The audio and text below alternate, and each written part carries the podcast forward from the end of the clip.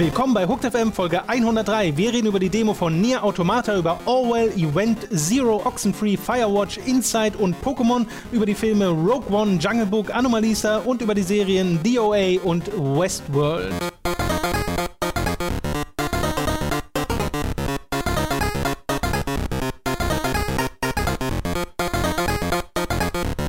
Robin, hast du Silvester und Weihnachten gut überstanden? Ja, Silvester war ja entspannt, warst ja dabei, hast ja aufgepasst auf mich. Das stimmt. Das war ja ganz ruhig und äh, man kann die Früchte dieses, ähm, dieser Feier auf Twitter, ja, auf Ja, unserem Twitter-Kanal sehen. Das ist das beste Foto. Ähm, tatsächlich, was Das man bei beste meinem... Foto des Jahres 2017 wurde tatsächlich schon gepostet. Tatsächlich, ja. Bei Und äh, die beste und äh, der, die, das beste Spielerlebnis 2017 hatten wir gerade auch schon. Das Äh, stimmt. weil wir eine gewisse Demo angespielt haben. Also eigentlich wäre ich jetzt bereit für 2018. Das Ja, kann nur komm, schlechter werden. können wir direkt weitermachen. Ja.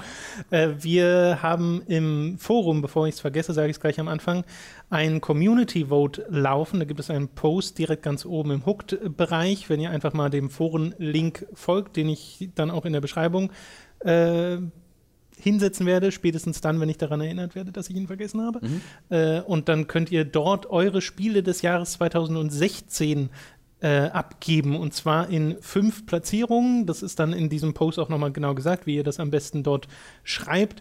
Da habt ihr zwei Wochen Zeit, bis zum 15.01. könnt ihr da posten und bis dahin auch noch eure Votes quasi überarbeiten, wenn ihr sich nochmal irgendwie euer Gedanke da ändert.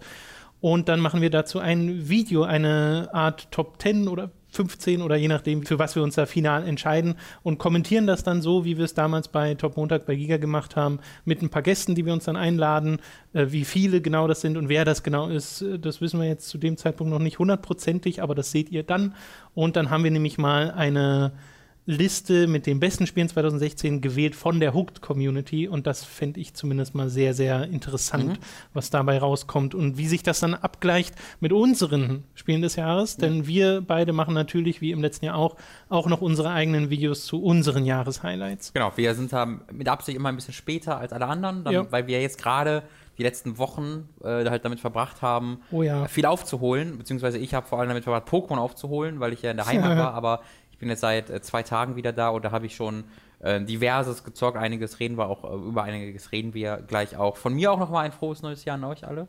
Genau, frohes Äh, Neues. Das war Fast halt, vergessen. genau, und wir haben, wir haben ja die letzten zwei Wochen, wir machen einmal im Jahr so wirklich Urlaub. Ansonsten ist ja immer einer noch da, womit Mhm. der Content weitergeht. Und der Content ging ja auch weiter, dort ist ja auch vorproduziert Ja. mit Dishonored. Nee, ich Ähm, hatte es ja, kam halt kein Podcast. ich hatte jetzt quasi eine Woche Urlaub. Achso, du hast Ja. eine Woche weitergemacht als ich. Ich überlege auch noch, also für, ich, von mir wird wahrscheinlich jetzt noch nicht krass gleich so viel mehr kommen, Ja. weil ich überlege, in der Woche mir noch mal ein, zwei Tage zu nehmen, um noch mal ein bisschen Ja. auch nachzu, nachholen zu können, weil Ja. ich bin fast durch mit dem, was ich mir tatsächlich vorgenommen hatte, Mhm. äh, nachzuholen und sogar noch mit ein bisschen mehr, weil es kamen dann am Ende des Jahres noch mal so Spiele dazu, hey, das hier ist übrigens war voll gut, hat keiner beachtet im Jahr 2016.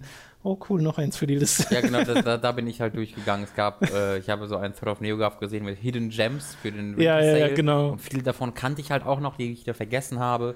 Äh, und deswegen, also, das ist dann schon wieder kein Urlaub mehr, weil das machst du ja für die Arbeit. Für Ja, ich habe auch, ich hab auch in der letzten Woche sehr viel einfach gespielt für die Arbeit quasi, aber das macht mir ja dann Spaß, weil die Ja. Spiele auch super interessant sind. Äh, ich habe auch sehr viel Pokémon weitergespielt. Richtig, das war, ich habe, bin von einer Stunde Spielzeit auf äh, 46 oder 48, Ja, bin ich jetzt sicher, ja. Stunden Spielzeit ist es bei mir in den letzten zwei Wochen Ich bin angewachsen. jetzt jenseits der 60, weil ich tatsächlich in dem Spiel mal das Vorhaben verfolge, den Pokédex zu vervollständigen. was ich verrückt finde, weil es so viele Ich Pokémon auch. sind. Das finde ich ja auch immer so verrückt, aber irgendwie dieses Mal hat, hat da irgendwas geklickt. Ich habe Naja. das mit Pokémon Gold schon erledigt, deswegen konnte ich das von meiner Bucketlist Ich habe es mit. Pokémon Blau eigentlich erledigt. So. Da war es noch am einfachsten. Ja, stimmt. Aber naja, gut. Lass uns doch als erstes über die Nier Automata Demo reden. Die haben wir tatsächlich gerade erst kurz vor diesem Podcast hier durchgespielt.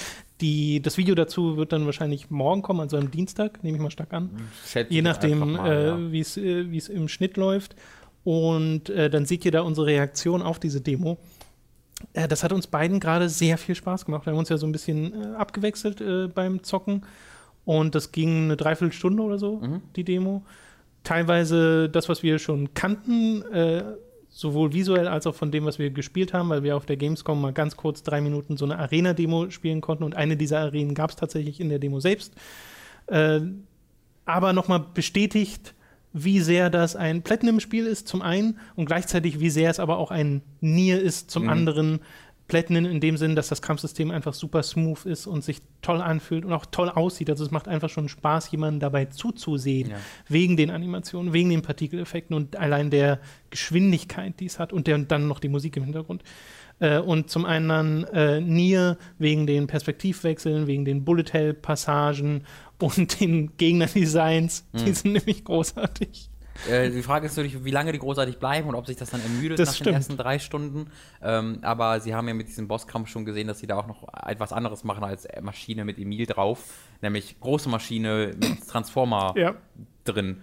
Äh, weil das fand ich halt an sich schon wieder total unterhaltsam, wie ein riesig, wie, wie einzelne Kräne und eine Art Bohrinsel, was immer das war, zu einem riesigen Transformer wird und dich einfach angreift. Ja. Äh, mit komischen Schornsteinen auf dem Kopf, die dann Rauch erzeugen. Also Ja, und du kletterst zwischendrin mal auf dem Ding. Ja. und Das, das ist schon. das Spiel ist sehr, sehr smooth. Es ist sehr, sehr.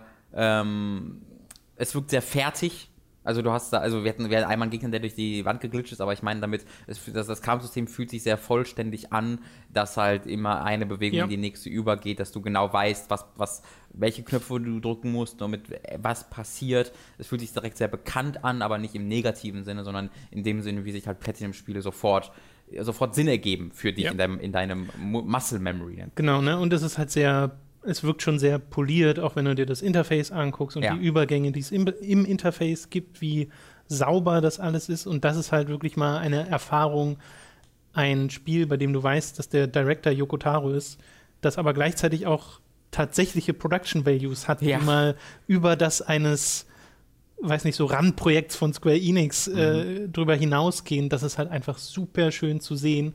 Und da bin ich auch so, so, so, so gespannt. Und so ging es uns ja beiden jetzt nach der Demo. Was zum Teufel wird passieren in diesem Spiel? Weil das, Ja. die Demo fühlt sich an wie das Ende. äh, und da waren wir ja beide so ein bisschen, hä? Zum, Super. zum Schluss, als die Demo aufgehört hat, weil du dir denkst, was ist denn hier der Setup? Worum soll es denn hier gehen? Aber das ist halt so interessant direkt, da, da will man sofort mehr wissen. Ja, Plus halt, dass es einfach spielerisch unfassbar viel Spaß macht. Genau, es ist, wirkte recht easy, äh, aber das ist Demo, deswegen weiß Ich hatte auch ja Mhm. jetzt ganz kurz mal auf Very Hard gespielt, wo du dann schon nicht mehr Lock-On hast. Und dann gibt es noch einen Schwierigkeitsgrad, wo du nur einmal getroffen werden kannst. Ich Ja. glaube, dann hat sich das mit dem Very Easy sehr schnell erledigt. Definitiv. ähm, das ist aber auch für mich jetzt nicht der große Kritikpunkt, weil das muss jetzt für mich nicht hammer schwer sein und Mhm. auch das ist so ein Ding, was sich durch Bayonetta und auch äh, Metal Gear Rising halt gezogen hat, dass man äh, im ersten Durchgang eigentlich recht gut durchkommt und man dann im Nachhinein halt A, mehrere Durchgänge spielt, um überhaupt erst alle Waffen und Moves und die wirkliche Tiefe des Kampfsystems wertschätzen zu können, aber dass es dann auch eben auf den höheren Schwierigkeitsgraden so wirklich, wirklich herausfordernd wird und davon gibt es dann ja, ich weiß nicht, ob es hier der Fall ist, aber bei äh, den anderen Spielen ist es ja oftmals so, dass es dann gefühlt 37 Schwierigkeitsgrade gibt, die dann immer absurder werden, Ja. ähm, auch noch mit Modifikatoren, die du anstellen kannst.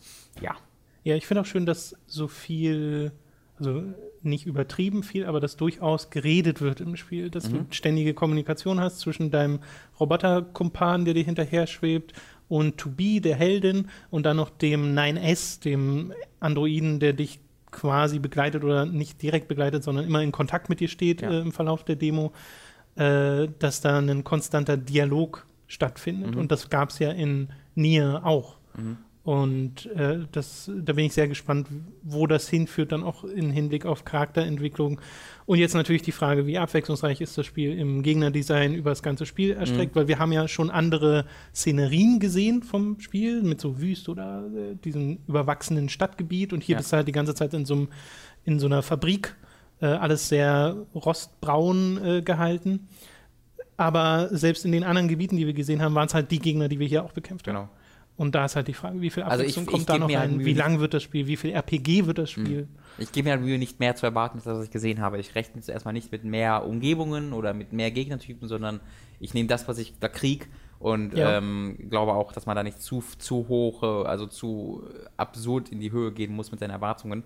Ähm, und bei mir ist es, das habe ich in im Video dann auch schon erwähnt, ist es halt vor allen Dingen der Fall, dass dieses großartige Gameplay, das ist alles so gut, ähm, aber ich bräuchte es nicht, um dieses Spiel zu lieben.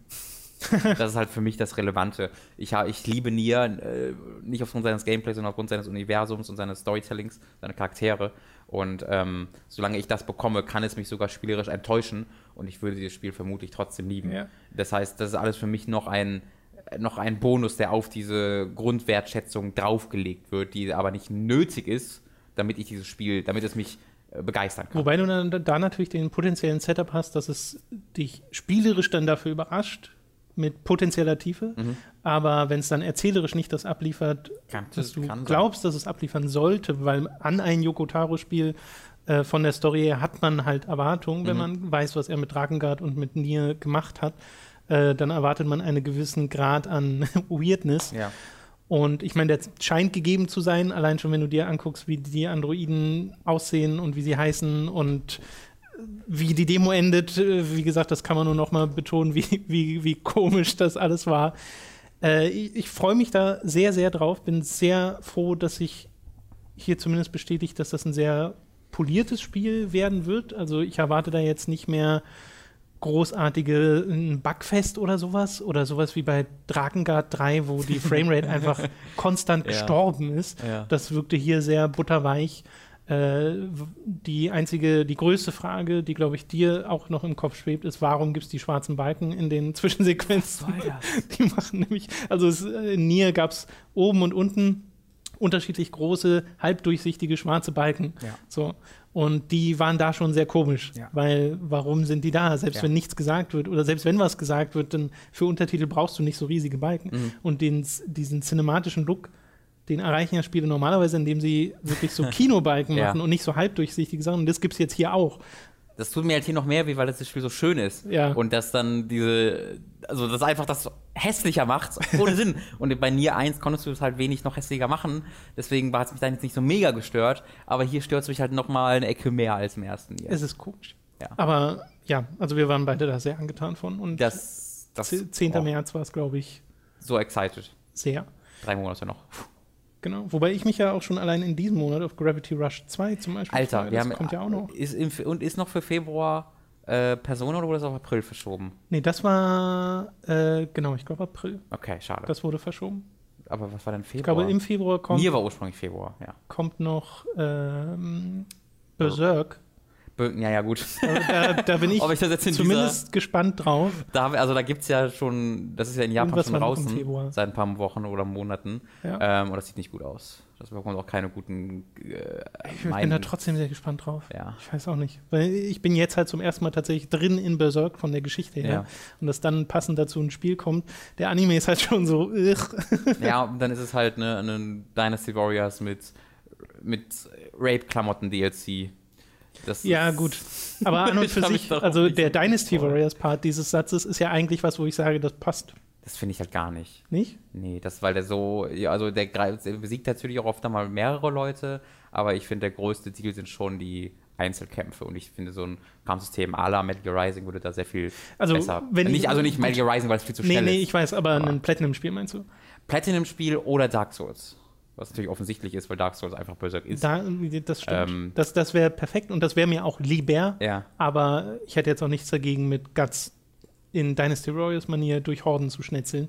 Aber naja, das Ich hoffe, also ich hoffe auch, dass dann. es gut wird. Ich freue mich da auch drauf, das, das dann zu sehen. Das äh, sehen wir. Dann kommen wir äh, zu den anderen Spielen, die wir gespielt haben. Und das sind an und für sich deutlich mehr, als über die wir jetzt reden werden. Aber wir müssen es ja ein bisschen äh, kompakt halten. Und über viele der Spiele werdet ihr wahrscheinlich noch in unseren Rückblicksvideos Genau. hören.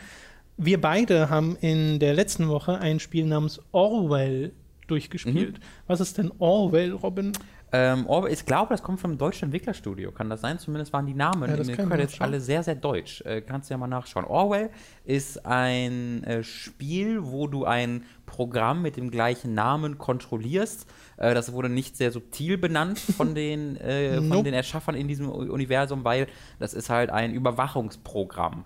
Ähm, so, ich glaube, da hat man sich angeguckt, was so die Fantasy-Version von so einem Programm wie Prism wäre, wo man halt ähm, die totale Überwachung quasi bekommt und wo man äh, E-Mails durchlesen kann, wo man in Chats reingucken kann, wo man Telefone abhören kann. Und genau das machst du in diesem Spiel. Du bist ein ein, ein, ein Investigator, der quasi live einen Terroranschlag verhindern slash aufklären soll. Äh, und das hat mich dann äh, positiv überrascht, weil ich hatte den Eindruck, bevor ich das Spiel selbst gespielt habe, dass es eher so mehrere voneinander unabhängige Geschichten wären, wo du einfach im Nachhinein Leute beobachtest und deren E-Mails durchstöberst, um irgendwie, ja, deren Geheimnisse zu finden und dann vielleicht sogar politisch die irgendwie abzusägen oder so. Aber nein, es erzählt tatsächlich eine einzige große Geschichte äh, und hat mich mit, mit, mit auch Charakteren, die es aufbaut und wo es Twists gibt. Und das hat tatsächlich bei mir sehr gut funktioniert. Und es ist vor allen Dingen eine Leistung, weil es das eben, wie gesagt, komplett über dieses Interface macht. Also du triffst diese Figuren nie, du hast da keine großen Zwischensequenzen mit diesen Figuren, sondern du lernst sie nur kennen über ihre Chatlogs, über ihre Telefonate und über ihre E-Mails oder und über ihre Facebook-Profile und äh, Bandseiten und sowas. Und das hat bei mir absolut wunderbar funktioniert. Ich war da total drin am Ende. Ähm, ich habe am Ende ein, ein, zwei Sachen nicht gefunden, weswegen die Story bei mir so ein paar Lücken hatte, die ich aber, wie gesagt, auffüllen konnte, nachdem ich ein bisschen recherchiert habe, weil ich mhm. eben selbst herausgefunden habe, ah, da habe ich einfach was übersehen. Deswegen war ich da sehr, sehr angetan von. Nur zur Ergänzung, Osmotic Studios heißt der, ja? das Entwicklerstudio kommt aus Hamburg. Aus Hamburg. Genau. Ähm, das hat mir insgesamt auch sehr gut gefallen, vor allem, also zum einen, es heißt halt Orwell und du weißt sehr schnell, worum es geht, ne, mhm. um dieses Überwachungssystem. Und da hatte ich halt das Gefühl von Anfang an zu wissen, okay, ich weiß, worauf das Spiel hinaus will, mhm. weil es erschien mir sehr eindeutig. Aber dann ist es doch nicht ganz so eindimensional am Ende. Also es ist nicht so, so eine Moralkeule, die dann da mhm. kommt mhm. und die ganz eindeutig eine bestimmte Meinung äh, aussagt, ja. äh, sondern es ist ein bisschen nuancierter. Das hat mich dann äh, überrascht und hat mir auch sehr gut gefallen. Äh, ich fand auch gut, dass es die Charaktere tatsächlich als solche schafft zu etablieren, darüber, dass du ja einfach nur Chatlogs nachvollziehst oder Anrufe nachvollziehst, was ja auch in Form von Text äh, gemacht ist in dem Spiel, dass du am Ende wirklich äh, ein Gefühl hast, okay, der ist so jemand mhm. und dass du auch hin und her springst, weil du ja sehr lückenhafte Informationen mhm. erhältst, äh, füllst du automatisch Sachen in deinem Kopf aus, was umso ein besserer Setup dafür ist, das dann nochmal zu untergraben später ja. durch nochmal neue Informationen, die du rausfindest und dann denkst du, okay, vielleicht lag ich doch falsch. Mhm. Ähm, aus spielerischer Sicht gibt dir das Ding ja, äh, du bist ja ein Profiler sozusagen, du hast verschiedene Leute, denen du Informationen zuordnest, um dadurch ein Profil zu erstellen, um rauszufinden, okay, ist der relevant mhm. für strafrechtliche Verfolgung, muss man bei dem aufpassen und so weiter. Und dazu ziehst du Informationen aus Websites, aus so Facebook-Knockoffs und sowas und hast dann manchmal Sachen, die miteinander in Konflikt stehen und sich widersprechen. Und das fand ich immer sehr plump, wie die sich widersprochen haben. Also ich hatte da nie wirklich das Gefühl, dass ich jetzt äh, sehr darüber nachdenken musste, welche dieser zwei Informationen die tatsächlich relevante ist, sondern es hat sich immer sehr schnell ergeben. Oh, das hatte ich nicht. Also ich hatte mehrere Male, wo ich das auch falsch, bei 90, bei 90 Prozent der Dinge dachte ich mir so, wenn du dir äh, das durchgelesen hast und dann auf sowas wie ein Datum achtest, welches davon das aktuell, aktuellere mhm. ist oder so, dann war, finde ich, immer sehr schnell klar, welches davon das ja, ist Ansonsten hatte ich ja. auch nur vereinzelt allerdings ähm, bei manchen Chats oder so das Gefühl, okay, so reden Leute nicht über Chats, weil du dann merkst, okay, sie wollen dir eine bestimmte Information hier geben, die du in deinen Profiler ziehen kannst. Mhm. Und dann wirkt manchmal eine Antwort ein bisschen holperig. Äh, aber wie gesagt, das ist mir nur vereinzelt aufgefallen. Größtenteils fand ich, waren das natürliche Gespräche, äh, die du da verfolgt hast. Und äh, insgesamt war ich dann da auch sehr angetan von. Es gab da einen Moment ganz am Anfang des Spiels, ähm, der mich so, wo ich so gemerkt habe, so wow. Also habe ich wirklich laut so wow gesagt, weil ich dann ähm, naja, sehr wertschätzen konnte, wie es seine Geschichte erzählt und wie es seine Moral mir auch präsentiert. Denn da, da habe ich halt eine, eine Figur geprofiled, überprüft und musste Informationen zu ihr sammeln. Und die hat dann gechattet mit ihrem Freund und ihr Freund meinte, ey, hast du deine Medikamente genommen? Äh, und äh, dann hat mein Kollege gesagt, ey, das, das, kann doch relevant sein, guck mal bitte, was das mhm. für Medikamente sind. Und dann guckst du danach und das sind halt Antidepressiva. Äh, sodass du dann als in, dein, in ihrem Profil hinzufügst, sie ist depressiv. Und das macht sie dann zu einer potenziell gefährlichen Person, weil sie psychisch eben eine, eine Krankheit leidet, was dann wiederum äh, dir oder die, die, der Regierung neue Möglichkeiten gegen sie erteilt. Und ähm, ich habe das halt reingezogen, dachte, ja, die ist halt depressiv, das ist eine relevante Information. Und dann sagt dein Kollege quasi, äh, ah, okay, sie ist also potenziell gefährlich. Und was dann wiederum rechtlich ganz neue Möglichkeiten gegen sie mhm. eröffnet. Und da dachte ich mir so, wow, okay, da, ah, okay. Weil das ist etwas, was dir tatsächlich etwas also was sehr gut auch in der Realität umsetzbar ist, was gut, wenn Leute fragen, wieso bist du denn gegen Überwachung? Ich habe doch nichts zu verstecken, dass halt Informationen genutzt werden, um Sachen über dich äh, Schlüsse über dich zu ziehen, die eigentlich gar nicht Sinn ergeben. Dass halt ein Gesetzestext sagt, potenziell gefährliche Person und psychische Krankheit, Depression, zack, ist eine potenziell gefährliche Person, wir können sie zwei Wochen länger festhalten. Ähm, ja. Das fand ich sehr schön in die reale Welt übertragbar. Was ich halt auch mochte, ist, dass es zumindest im Ansatz versucht, es aber nicht so ganz durchzieht, hatte ich dann am Ende das Gefühl, äh, die Relevanz der Informationen, die du reinziehst, zu mm. bewerten, mm. weil es dem halt manchmal sagt, dass es irrelevant macht, dass man nicht, also hol mm. man mhm. nicht Informationen rein, die damit nichts zu tun haben. -hmm. Und äh, später hast du halt wirklich so ein Netz aus Beziehungen von Leuten, die miteinander zusammenhängen und dann da drin auch noch sowas wie Beziehungen, die abgebrochen wurden oder da wurde jemand betrogen und dann ja. wurde eine wütende Mail zurückgeschickt und du hast halt den Hang, diese Informationen auch gleich mit reinzuziehen und äh, da kommt dann manchmal der Kommentar von deinem Kontakt, der ja nur mit dir reden kann, aber du nicht mit ihm, mhm. was in diesem Setup der Welt äh, das ein bisschen komisch ist. Ich finde das ganze Orwell-Setup mit dieser Nation, die darüber kontrolliert wird und Leute von außerhalb reinholt, mhm. nämlich uns, mhm.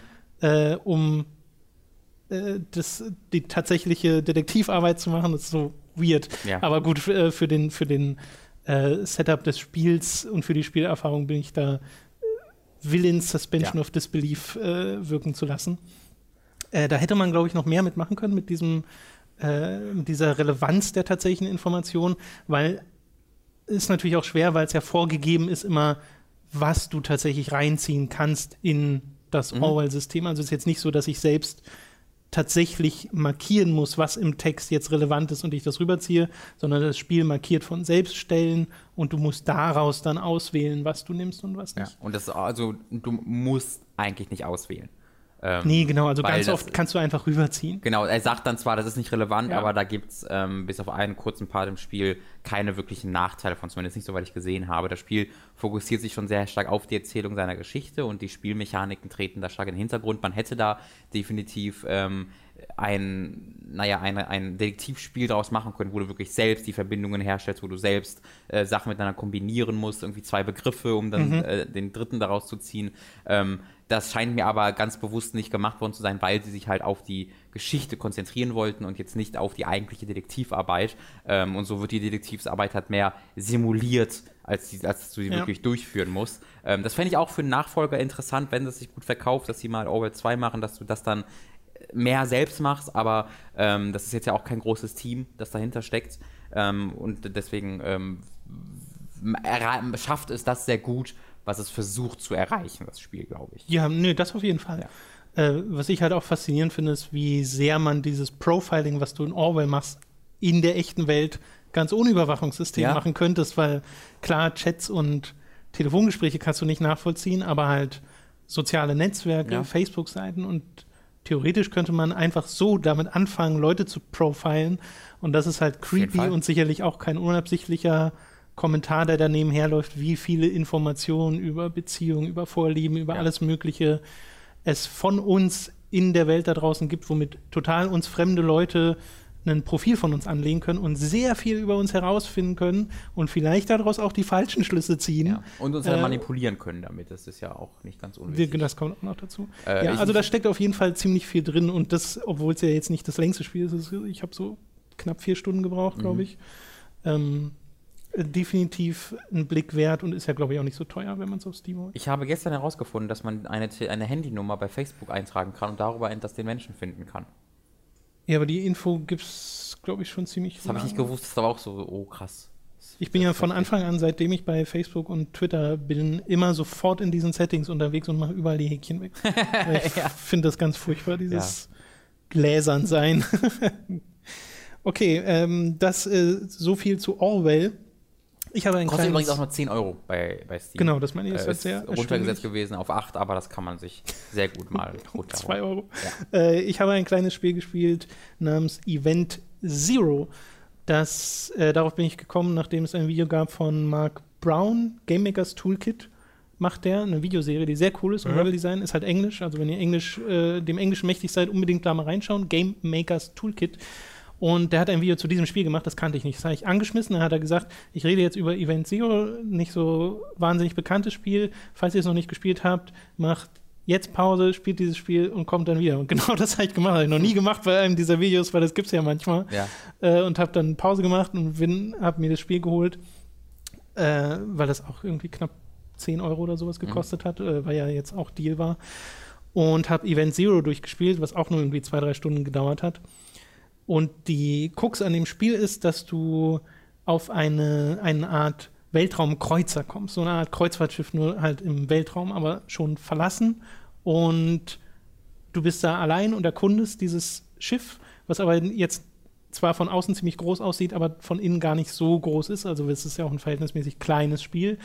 Und das Ding ist, dass du dabei mit einer KI redest und zwar tatsächlich redest. Das heißt, du tippst vollständige Sätze mhm. ein und diese KI reagiert auf dich und du formst eine Beziehung zu dieser KI, die auch verschiedene, ja, so eine Art Emotionsstadien haben kann und äh, dadurch verändert sich der Verlauf der Story und tatsächlich auch das Ende und auch deine eben Beziehung zu dieser KI. Kaizen heißt die. Ka Kaizen? Kaizen. Genau, wird okay. dargestellt durch so einen kleinen Schlüssel mit einem Lächeln oder manchmal guckt er auch böse, wenn er nicht mag, was, was du gerade gesagt hast. Ja. Äh, und das funktioniert erstaunlich gut. Also da war ich sehr angetan davon, wie ich tatsächlich mit dieser KI reden konnte. Und zwar nicht durch ein vorgefertigtes Dialogsystem, sondern halt wirklich wie mit so einer künstlichen mhm. Intelligenz. Und dass du Sätze bauen kannst, die dieses Ding versteht und dir halt Antworten ausspuckt, die tatsächlich dazu passen. Allerdings halt nicht immer. Also du merkst sehr schnell bei so einem System, was ja, ja auch ein bewusstes Risiko der Entwickler sein musste, das ist, glaube ich, ein kleines französisches Team, äh, dass es eben nicht auf alles eine Antwort hat, weil es nicht auf alles eine Antwort haben kann. aber KI es hat ist. auf Genau, es ist halt keine richtige KI, ja. aber es hat auf extrem viele Dinge eine Antwort und das hat dann gereicht, um diese Illusion wirken zu lassen mhm. bei mir, weil ich dann ja auch mich in die Rolle meines Charakters reinversetzt habe, der halt versucht, damit zu sprechen. Und ich finde es in dem Sinne auch smart, dass es nicht für alles eine Antwort hat, weil es ein Schiff ist, das in den 80ern, glaube ich, losgeschickt wurde. Also du bist in so einer alternativen okay. Realität unterwegs, wo äh, Weltraumreise schon ein bisschen weiter ist, mhm. aber die ganze, auch der ganze Look von dem Schiff, das ist alles ein bisschen oldschool sozusagen von innen, gemixt halt mit den äh, Sci-Fi-Mentalitäten aus verschiedenen Filmen.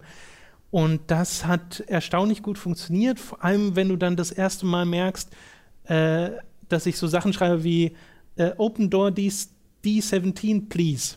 Okay. Also ich habe dann wirklich ein Please gesetzt ja. und zwar in manchen meiner Sätze und irgendwann äh, kam tatsächlich so eine Reaktion zurück, oh, du bist immer so höflich und da denke ich so, oh, das ist, krass, das ja. ist cool. Das ist cool. äh, oder du, es, es sperrt dich irgendwie, äh, nee, du musst mal rausgehen, also mit deinem, du bist die ganze Zeit in einem, in einem tatsächlichen Raumfahrtanzug drin, mhm. kannst also auch in Space überleben, allerdings mit einem Sauerstoffwert, der langsam runtergeht. Ja. Äh, also nur limitiert und bist dann draußen und dann willst du wieder rein an einer Stelle und Kaizen, also da ist so ein Terminal und du musst tatsächlich was eintippen, damit es die Tür aufmacht. Mhm. Und es sagt erst, woher soll ich denn wissen, dass du wirklich du bist? Der andere hier ist gerade rausgegangen. Ich weiß gar nicht, dass du das bist. Jetzt ja. musst du es mir erstmal beweisen. Und dann halt macht so eine, Nee, es ist eine, äh, also es wird quasi vertont mit jedem Satz, der so rauskommt, aber es ist so verzerrt. Du hörst zwar manchmal die Worte raus, also es muss so ein äh, modulares Ding sein, was wie so Microsoft SAM okay. äh, das interpretiert, aber es ist absichtlich so, dass es jetzt nicht so mhm. extrem akkurat ist. Äh, und dann musste ich erstmal mit ihm ein bisschen diskutieren und er fragt mich ein paar Sachen, um rauszufinden, ob ich auch tatsächlich der bin, der ich bin, bevor er mich reinlässt, während meine Sauerstoff mhm. langsam ausgeht. Äh, ja, das hat tatsächlich sehr viel Spaß gemacht. Ich wünschte, es wäre ein längeres Spiel. Wie lange ist also da hatte ich, genau, zwei, drei Stunden. Da hatte ich wirklich das Gefühl, dass diese Größe, die mir am Anfang vermittelt wird von der Raumstation, sich am Ende nicht annähernd so anfühlt, weil ja. du hast so eine Handvoll Räume, die du im Wesentlichen erkundest und du bist halt mal draußen unterwegs. Das wirkte sehr kurz und ähm, zu zu kurz sozusagen. Ich mag okay. ja, wenn Spiele kompakt sind, ja. aber hier hätte ich mir gewünscht, noch mehr von dieser Station zu erkunden, noch mehr mit Kaisen zu reden. Äh, das Finale kam dann halt doch deutlich schneller, als ich es erwartet hätte. Aber äh, diese Erfahrung war was sehr Einzigartiges, mhm. mit dieser KI zu reden. Kannst du eine Geschichte dabei auch erzählen? Ja, ja, es ist eine tatsächliche Geschichte. Okay. Also die Geschichte diese, dieser, dieses Raumschiffes im Endeffekt. Und dein persönliches Ziel ist es einfach zur Erde zurückzukehren. Also ja. das ist dein Ziel von Anfang an. Äh, so viel zu Event Zero. Dafür auf jeden Fall auch eine Empfehlung. Wie gesagt, ist jetzt kein perfektes Spiel, ein bisschen zu kurz und nicht jede, jede, jeder Befehl wird richtig interpretiert aber es war was Neues. Es war eine wirklich neue mhm. Spielerfahrung und das hat mir sehr viel gegeben. Gut. Äh, zu, willst du zu Pokémon noch was sagen? Ja, würde ich schon, weil ich Ja. habe ja dazu noch nichts gesagt. Ähm, das ist das. Oder wenig. Bitte? oder wenig. Nichts Oder- oder, wenig, ja. Ja, ich habe halt eine Stunde gespielt, beim letzten Genau. Mal glaube ich zwei. Ähm, aber ich wollte ich wollt mich einfach insgesamt größtenteils dem anschließen, was du gesagt hast, ähm, weil mir das auch sehr, sehr, sehr, sehr gut gefällt. Das ist, glaube ich, also ich habe dann, ich bin halt irgendwie, wie gesagt, 46, 47 Stunden drin, bin immer noch nicht durch tatsächlich. Äh, ich, also ich brauche unglaublich viel länger als du. Du hast, glaube ich, 30 gebraucht, hast Ich du habe gesagt? 30 Stunden für die für das Hauptspiel ja, gebraucht, unglaublich bis die ist, Credits 20 Stunden länger dafür kamen. brauchen kann. Habe jetzt aber schon doppelt so lange gespielt. Also Ja. ich habe das, was du jetzt schon währenddessen machst, weil hast du mir erzählt, dass du auch viel mehr tatsächlich die Pokémon versuchst alle einzufangen, Ja. während du unterwegs bist. Und damit habe ich halt irgendwann aufgehört und bin dann direkt der Story gefolgt Ja. und habe das mache das quasi jetzt sehr systematisch im Nachhinein.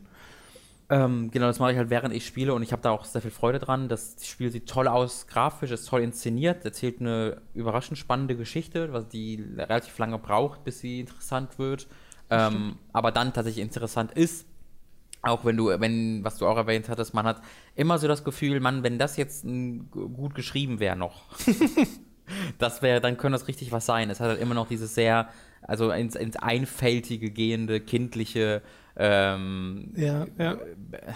Gutmenschentum, würde ich fast Wow. schon sagen. Also wenn, wenn es, ich glaube, wenn man Gutmenschentum, Kommst du denn auf Gutmenschentum? weil es halt sehr dieses, also ich glaube, ich glaube, was du meinst, ist halt, dass es einfach sehr naiv geschrieben ist. ja, nee, halt es so ist für mit, Kinder. der, mit der großen Moralkeule halt immer. Also es kann halt nie einen, irgendwas passieren lassen, ja, es lässt ohne, Sachen nicht unausgesprochen. So. ohne dass ein Mädchen daneben steht und dir sagt, Ja, ja. Mann, da bin ich aber froh, dass die Welt gerade untergegangen ist und wir uns trotzdem noch lieben. Dann wird alles wieder gut.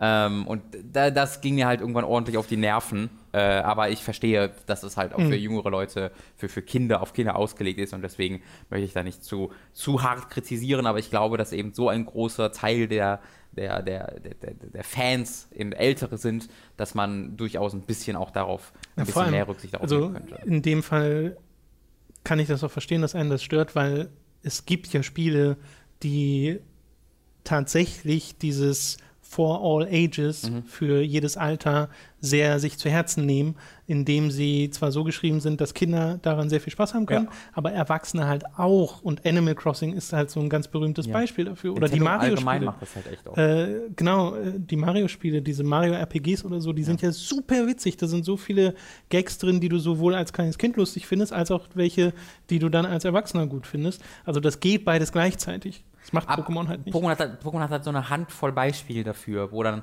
wo irgendwelche random Ja, ja. NPCs was sagen. Manch, manchmal hast du sehr lustige Kommentare. dass die alle die gleichen Klamotten tragen und deswegen irgendwie mit dem Zwilling immer die Klamotten verwechselt. Es gibt auch Ähm, erstaunlich viele Throwbacks in dem Spiel zu äh, den Ur-Pokémon-Spielen. inwiefern? Also mit dem Pokémon Ähm, nee, mit Easter Eggs. Da Ah, kommt auch. Stimmt. Da im, Stimmt. gibt's im Hauptspiel schon was und im Endgame gibt es da noch mehr. Also Das es gab immer mal wieder auch. Anmer, also das halt gesagt, wurde, das ist die Maschine aus der und der Gegend und ich habe halt die nie gespielt. Und, so, ah. Okay. ähm, und ich glaube, das wird jetzt das erste Pokémon-Spiel, was ich durchspielen werde seit Gold. Ich hab, oder Du Perl. hast sie nicht hab ich durchgespielt, Perl die durchgespielt. anderen? Wobei, was hast du denn überhaupt Naja, ich gespielt habe bisher? halt, also Perl, war das Perl? Diamant? DS sind das gewesen. Nee, die habe ich nicht mehr gespielt. Advance war die letzten. Na dann halt Rubin, Saphir. Ja, genau. Das Ja. waren die letzten, die ich gespielt habe. Äh, ich vermute mal, dass ich die auch durchgespielt habe. Damals erinnern kann ich mich aber nicht daran. X und Y Und dann habe ich halt X und Y gespielt oder X gespielt oder Y gespielt, eins von beiden Ja, gespielt, ja. aber habe da ja nicht durchgespielt, sondern habe dann irgendwann das Interesse verloren, ähm, weil dem Spiel, also X und Y fehlt halt, finde ich, genau das charakterliche, das Pokémon Mond und Sonne so gut macht. Da habe ich, das hat eine sehr starke Identität und das ist, Mhm. fühlt sich sehr anders an. Das ist übertrieben, aber es fühlt sich im Vergleich zu früheren Pokémon-Spielen Verhältnismäßig ist das schon sehr anders. Ja. relativ anders an, genau. Das große Ganze ist natürlich dann doch sehr ähnlich, aber dass du eben aus diesen Arena-Kämpfen herausbrichst, dass Genau. du ein sehr einzigartiges Szenario hast, das macht es für mich halt sehr besonders, dieses Tropen-Szenario, wo du durch Ja, verschiedene Inseln. Inseln bereist. Ja. Also ähm, das überrascht mich immer wieder, dieses Spiel. Ähm, ich mag die Pokémon-Designs äh, größtenteils ganz gern, dass sie neue, äh, dass sie so neue Entwicklungen für alte Pokémon haben, finde ich grandios Bestes Feature. dass ähm, alte Pokémon anders aussehen, finde ich grandios. Also es, äh, es erreicht da genau den richtigen Grad zwischen äh, Innovation und Nostalgie. Ähm, Ja. das, das ist für mich so der größte Erfolg. Das ist tatsächlich, also die richtige Art und Weise Nostalgie einzusetzen, weil es sich nicht darauf verlässt. Mhm. Also dieses Spiel macht tatsächlich Sachen, die ich als innovativ bezeichnen würde, mit zum Beispiel diesen alten Pokémon, die es in neuen Varianten gibt, die Ja. dann auch spielerische Auswirkungen haben. Äh, gleichzeitig ist das aber etwas Nostalgisches, Mhm. diese Pokémon zu sehen. Super smart. Ja, es gibt ja in den meisten Fällen sogar beide Varianten im Spiel. Ja. Also sowohl, was mich dann überrascht hat, weil da habe ich gar Ja. nichts von gewusst, dass du dann sowohl das neue Raichu als auch den alten Raichu hast, ähm, was, was ich auch äh, echt toll finde. Also äh, das habe wenig Kritik an dem Spiel, außer dass es halt immer noch Pokémon ist, wenn man das als Kritik interpretieren will, weil es halt, mh, du weißt ja, was du bekommst. Ähm, und äh, ich habe dann schon immer mal wieder so das Gefühl, dass ich gerade durch die bekannten Bewegungen mich einfach durcharbeite. Through the motions wollte ich gerade ins Deutsche übersetzen. Das nicht hab ich gemerkt. funktioniert. ähm, und das, das, das merke ich halt schon ab und zu, dass ich Eine da. Routine, meinst du? Ja, genau, dass, dass ich da so ein bisschen in die Pedale trete und den geraden Ja. Weg abarbeite. Ähm, aber es hat vor allen Dingen in den letzten, im letzten Drittel schätze ich einfach mal, weil ich bin noch nicht durch, aber ich scheine auch nicht am Ende Drittel. zu befinden, Ja, ja. dass er am Ende schon die, die, die Story auch mal loslegt Ja. und ähm, die ein paar Sachen macht, die, die dann nicht unbedingt überraschen, weil die Twists auch sehr absehbar sind, äh, wenn du ein bisschen Mhm. äh, schon mal eine Geschichte gelesen hast oder erzählt bekommen hast. Aber trotzdem war ich überrascht davon, dass Pokémon das gemacht hat. Ja. Also mich hat dann auch sehr angetan, dass es im Endgame, also Postgame sozusagen, noch ein bisschen was macht, dass es da dann doch noch ordentlich Inhalt gibt. Mhm. Äh, sogar an einer Stelle Inhalt, äh, das in Form einer Art Trainer-Herausforderung oder Survival-Modus, wenn man so will, wo man sich wo man sich, nee, nicht nur, Okay. wo man sich auch erstmal hinkämpfen muss. Das gab es auch in vergangenen Pokémon-Spielen. Und da bin ich hingekommen an der Stelle und bin mit meinem Story-Team, du musstest dir dann drei aussuchen davon, Mhm. die wurden auf Level 50 gesetzt, bin da rein und wurde niedergemäht. Absolut niedergemäht. Ja. Das ist so komisch, weil du hast dieses, also ich finde auf der letzten Insel macht es einen kleinen Schwierigkeitsgradsprung, wo die äh, Level der gegnerischen Pokémon ähm, nochmal steigen und du nicht alles One-Hittest, Mhm. äh, was mich gefreut hat. Aber dann war es jetzt trotzdem nicht wirklich schwer. Also das, das, Gef ist es das Gefühl hatte ich nicht. Es war halt immer alles sehr, sehr, sehr machbar. Ja. Und jetzt zum Schluss, das war der Hammer, wie du da fertig gemacht wirst. Und das Ding ist, da habe ich mich mal zu belesen, äh, das sind halt Pokémon, bei denen man auf am besten sich mit äh, sehr viel Vor Voraussicht Pokémon hochzüchtet, auf die Stats achtet, auf so Sachen achtet wie DVs und EVs. Also äh, das sind, Gott, wie hießen die? Ich habe schon wieder vergessen, wofür die äh, irgendwelche Values, äh, wofür diese Abkürzungen stehen. Da gehst du ganz tief rein in das, Ja, da po Pokémon, in das Pokémon Metagame. Und da bin ich ehrlich gesagt auch ein bisschen raus, weil mit der Pokémon-Zucht und so, da habe ich mich jetzt auch ein bisschen mit beschäftigt. Das finde ich äh, auch gar nicht verkehrt. Das ist ja immer so, das gab es ja auch immer schon seit Pokémon Gold und Silber. Habe ich mich aber nie intensiv mit auseinandergesetzt. Mhm. Und jetzt halt mal so ein bisschen und das gefällt mir auch ganz gut und ist auch notwendig, beziehungsweise sehr hilfreich, wenn man alle Pokémon bekommen will, weil man dann neue Pokémon züchten kann, mit denen man dann tauschen kann und so weiter und so fort. Aber ob ich mal in dieses Metagame reinfinde, das weiß ich nicht, weil das finde ich dann schon, ist nochmal eine Stufe komplexer. Ja. Obwohl ich halt auch gelesen habe, was dann noch so kommt in, an diesem Ort und das finde ich halt eigentlich ziemlich cool. Naja. Okay. Ich Das glaube, aber alles Relevante gesagt. Ja, gefällt mir auch super gut, dieses Spiel. Gut, ich habe, und da lasse ich es jetzt mal kurz, äh, Oxenfree nachgeholt. Darüber hattest du ja schon vor ein paar Monaten mal geredet. War Anfang des Jahres, glaube ich. Sogar. ja, das ist ja schon äh, sehr lange draußen.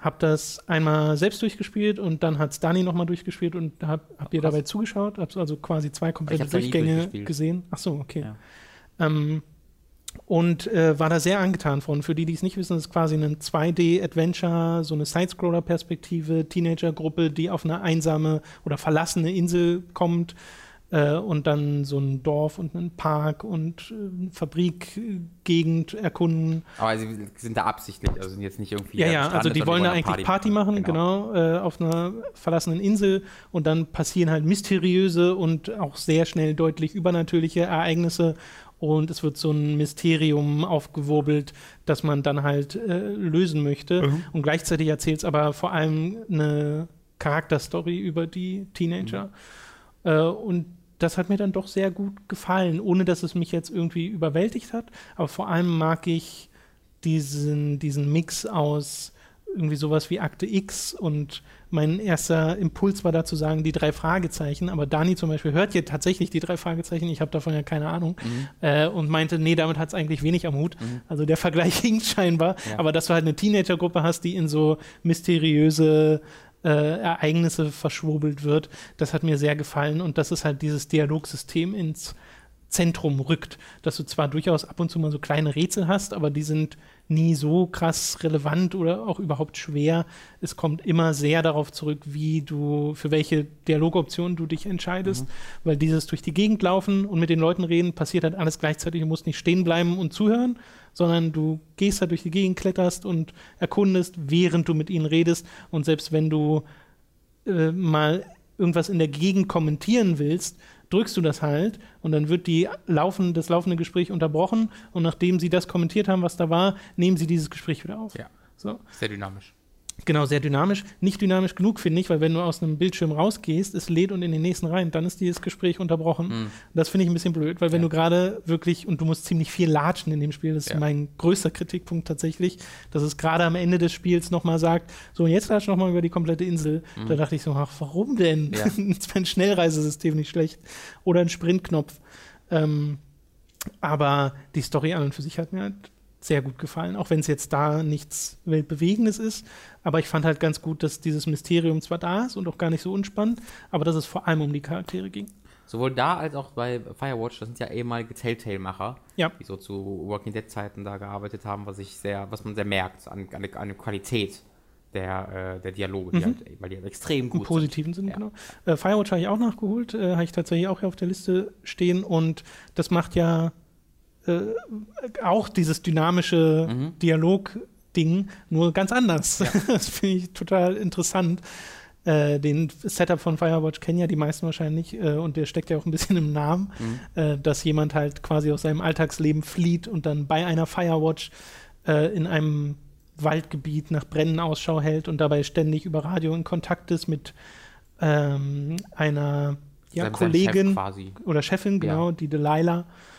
Und das halt auch so eine sehr charakterzentrierte Geschichte ist, die auch ein Mysterium aufbaut, was sich im Nebenher entwickelt, aber das eben auch ein Nebenher bleibt und im Hintergrund bleibt. Und ich habe erst im Nachhinein, nachdem ich das jetzt nachgeholt habe, gelesen, dass viele Leute enttäuscht waren von dem Spiel, von dem Ende, dass das so so trocken war, Ja. sozusagen. Ich habe das total geliebt. Ich auch. Ich mochte das super gern, wie das geendet hat und äh, wie sich diese ganze Geschichte aufgebaut hat und wie sie dann eben äh, zu einem Finale führt, das man jetzt nicht klassisch als Finale bezeichnen würde, weil das ist kein Explosionen oder sowas oder kein, kein großer erzählerischer, Naja. äh, kein großes erzählerisches Riesending, Ja. äh, sondern etwas sehr Geerdetes. Genau. Äh, etwas, das ich mir vorstellen kann, das tatsächlich passieren kann.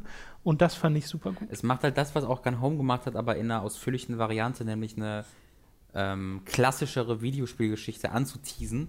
Nämlich, äh, bei Gun Home ist das ja nur ganz am Anfang, wenn du plötzlich so, Stimmt. wenn du so ähm, äh, Notizen findest, die von Geistern sprechen und wo du Ja, ja, und du bist bei Eindruck Nacht hast- und Gewitter in einem also einsamen das Spiel Haus. gibt sich echt Mühe, am Anfang so zu tun, als wäre es ein Geister-Horrorspiel. Ähm, und äh, das hat ja schon einigen Leuten nicht gefallen, dass es dann das da eben nicht war. Mhm. Und Firewatch macht es halt viel länger und viel ausführlicher, dass es dir den Eindruck geben könnte, dass das was anderes als eigentlich ist. Und ich finde, das ist eine der größten Stärken, dass es das dann nicht ist. Ähm, und ich glaube, das war auch eine sehr bewusste Entscheidung, da eben so eine, Ja, so jeden eine Red Fall. Herring auszu, auszulegen. Nee, genau. Ähm, also du hast so diesen Eindruck, dass es so eine klassische Videospielgeschichte mit Genau. Verschwörungen und Intrigen und Genau. alles möglich wird. Und am Ende ist es halt was viel, viel Simpleres und äh, das mochte ich auch super ich, gern. ich finde, Firewatch hat mit die natürlichsten Dialoge, die ich je in einem Videospiel gehört habe. So, das ist für mich so die größte Stärke. Das sind wirklich, das ist so unglaublich gut gesprochen und geschrieben und ins Spiel implementiert, dass sich das einfach wirklich so anhört, als wären das echte Menschen, die miteinander sprechen. Und das ist auch das, was Oxenfree ausmacht. Also da, da sind diese beiden Spiele für mich ganz oben in der, in der Liste von natürlichen Dialogen. Ich finde auch, also, ja, nee, ja, ja. Ich will ja gar nicht zu weit übers Ende Mhm. reden, weil dann wird es ins Spoiler-Territorium gehen. Ich sage noch einmal, Fall- dass ich das sehr, sehr mochte. Womöglich eines der besten Spiele des Jahres. Und Inside ist das letzte, was ich hier Oh, stehen habe. Ich habe noch mehr nachgeholt, aber äh, das sind die, über die ich jetzt nochmal reden wollte. Ähm, Fleißiges Bienchen, der Tom. naja, eigentlich nicht, weil die sind ja so kurz, die ganzen Ja. Spiele. Naja, aber wenn du da fünf von durchgespielt hast, dann läppert Ja. sich das auch schon ein bisschen. Und Inside ist das Spiel von den dreien, bei dem ich am wenigsten von mitgenommen habe, Aha. was mich überrascht hat, weil ich hätte gedacht, dass mich das mehr packt.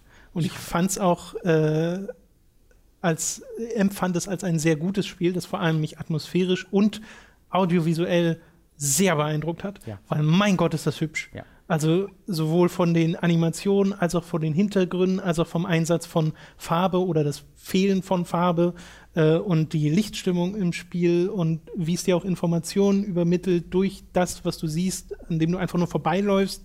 Super cool. Habe ich sehr, sehr gemocht. Spielerisch fand ich ehrlich gesagt, zumindest in meiner Erinnerung, Limbo interessanter.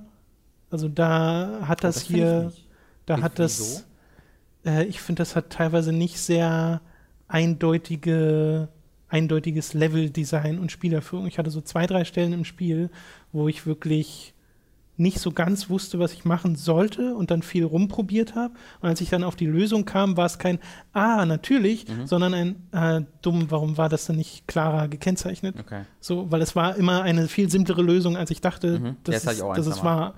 Äh, und das hat mich ein bisschen geärgert. Für mich macht es halt diese Core, dieses Core-Gameplay aus, ich kontrolliere andere Leute mit meinen Bewegungen. Äh, das hat mich halt. Da hatte ich halt aber auch toll. so das Gefühl, da, das, das, am Anfang ging es mir da auch so. Ja. Super coole Mechanik und auch sehr cool umgesetzt, aber macht, finde ich, nicht genug damit. Also da finde ich, da hätte es dann noch mal zwei Levels gebraucht, wo es noch mal so richtig reinhaut mit diesem Ding. Aber es hat ja auch, und ich meine, das will ich dem Spiel jetzt nicht vor, äh, vorhalten, einen Anspruch an Abwechslung, dass du eben Genau. nicht nur das machst die ganze Zeit, sondern du machst auch ganz viele andere Sachen. Und das fand ich dann ziemlich gut, weil Ja. die Spielzeit ging, also die ist ja auch nicht sehr, sehr lang, es dauert zwei Stunden oder sowas. Ich glaube, ich habe Oder- drei oder gebraucht, drei. aber zwei kann auch Ja, sein. ja, genau, irgendwie auch so in dem Dreh. Und das ging super schnell rum, äh, gefühlt. Ja. Du machst halt, also ist eine, für mich, ich finde, in, in, äh, Inside ist eines der komplettesten Spiele, das ich hier gespielt habe, weil da wirkt es so, als ob jemand ein Spiel entwickeln wollte oder ein Team ein Spiel entwickeln wollte und die das exakt genau so bis auf den letzten äh, Pixel Mhm. Ja, so kein- entwickelt haben, wie kein sie es Gramm vorhatten. Fett, so, ne? Da ist kein Gramm Fett, Ja. da ist kein einziger, da ist kein Bug, da ist kein Glitch. Die- Jede Animation, also sicherlich sind da Bugs Ja, und. Glitches, aber ihr Ich weiß, was wisst, sage. Jede einzelne Animation ist perfekt auf die einzelne Bewegung ausgelegt. Also die wiederholen sich nicht einfach, sondern wenn du da eine etwas andere Kiste ziehst, die ein bisschen kleiner ist als die vorherige, dann hast du auch eine andere Animation dafür. Und das hat mich halt sehr beeindruckt, dieses Polishing, das ich so in fast noch keinem Spiel jemals gesehen habe, das einfach so bis zum letzten Pixel perfektioniert Mhm. wurde. Ja, ich meine, es spricht auch fürs Spiel, dass ich mehr von dieser Rätselmechanik haben wollte. Mhm. Äh, weil ich finde, da, da war noch was zu holen sozusagen. Ja. Ähm, aber das ist gar nicht das, wo ich sage, dass es mich irgendwie dann nicht gepackt hat, weil wo es mich nicht so richtig gepackt hat, ist einfach die äh, Story, die es erzählt, äh, was es ja wortlos macht, Mhm. äh, wie schon Limbo.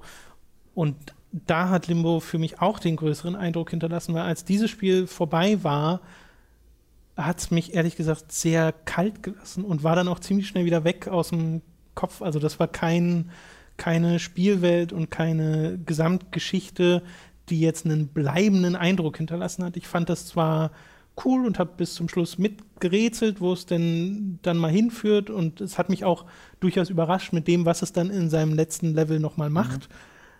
Aber ohne, dass ich jetzt das Gefühl hatte, oh krass, das, da, da werde ich jetzt noch tagelang drüber nachdenken. Das Das, war halt sehr schnell, auch nicht. Also das war sehr schnell wieder raus. Ich weiß halt nicht, ob das bei Limbo eher die, äh, nein, das Erbe ist, mit dem es angetreten ist, oder? Und Das kann sein. Also Limbo, glaube, muss ich dazu sagen, äh, war bei mir auch kein Spiel, was ich auf einen so hohen Podest gesetzt hätte und auch heute nicht setze, äh, wie das viele andere tun. Ich fand das damals sehr gut, Mhm. aber nicht mehr als sehr gut. Hm. So. Also ich liebe Limbo sehr. Ich habe es auch, glaube ich, vielleicht zehnmal durchgespielt oder so bis heute über die Jahre. Echt? Ich habe, wenn es auf neuen Konsolen war, habe ich es nochmal gekauft Okay. und so. Ich habe Das es einmal ja, durchgespielt. Und es ist ja irgendwie, wenn es einmal weiß, ich habe lange Zeit auf der 360 die ohne irgendwie weniger als zehnmal sterben Achievement oder fünf Krass. sterben Achievement versucht zu bekommen, habe es aber ein bisschen nie, nie Okay. geschafft. Ähm, also ich habe es dann, dann auf PS4 nochmal gespielt, auf PC nochmal gespielt. Ähm, so ich irgendwann halt einfach auch durchgerutscht bin, recht fix. Ähm, und ich bin ein sehr, sehr großer Fan von. Äh, aber ich finde es schade, ich hätte gehofft, dass du so ein bisschen mein Gegengewicht sein kannst bei Inside, weil ich da ja auch nicht mega begeistert von bin. Ja, ich bei mir ist das Problem aber ein anderes als bei dir. Mhm. Weil bei mir war es ja, mir hat es besser gefallen als Limbo. Ähm, noch besser. Aber ich war enttäuscht davon, dass es so ähnlich war. Ich hatte mir was Eigenständigeres mhm. gewünscht und es ist halt, es hätte auch Limbo 2 heißen können. Da hätte ich jetzt nicht gesagt, was, warum ist das Limbo 2, sondern mhm. ich hatte sehr das Gefühl, dass ich gerade eine konsequente Fortsetzung von Limbo spiele. Und aufgrund der langen Wartezeit, aufgrund des sehr, sehr geheimnisumwobenen Marketings, das nichts zeigen wollte, und dann eben auch den Reviews, die völlig ausgerastet sind. Ich habe es dann ja auch erst ein, zwei Wochen danach gespielt. Habe ich mir dann erhofft, dass es mehr ist als in Anführungszeichen nur Limbo 2 und das ist vielleicht unfair. Also bei mir steht es da auf einer Ebene mit Limbo, von mhm. dem, wie, äh, wie ich es jetzt als Gesamtpaket finde. Wobei Limbo ist halt meine Spielerinnerung von 2012 oder ja. so. Also ich weiß nicht, wenn ich es jetzt heute nochmal spielen würde, würde sich das vielleicht nochmal ändern. Limbo hat ähm, für mich halt dieses, dieses letzte Drittel, wo es sehr mechanisch wird, wo es mhm. sehr, sehr rätselfokussiert wird, wo es dann auch recht schwierig wird an manchen Stellen, ähm, die, die mir nicht so mega gut gefallen. Äh, und das ist halt komplett rausgeschnitten aus, äh, aus äh, Inside. Inside ist ein sehr viel einfacheres Spiel als, als Limbo. Und ähm, das ist, finde ich, was Positives im Großen und Ganzen. Ja, ich mag halt bei Inside gerade zum Schluss ein paar der visuellen Ideen, ja. ein paar der Worldbuilding-Ideen sozusagen, also die Sachen, die sie dir dann erzählen über diese Welt, in der du dich befindest. Aber ich hatte sehr wenige Fragen an das Spiel zum Schluss. Mhm. Also ich fand, das war so Verhältnis, er hatte einen sehr klaren Gedanken davon, okay, das ist jetzt so eine Welt und so eine Geschichte mhm. und ich habe so einen Charakter gespielt und der hat jetzt dieses Ende gefunden. Okay.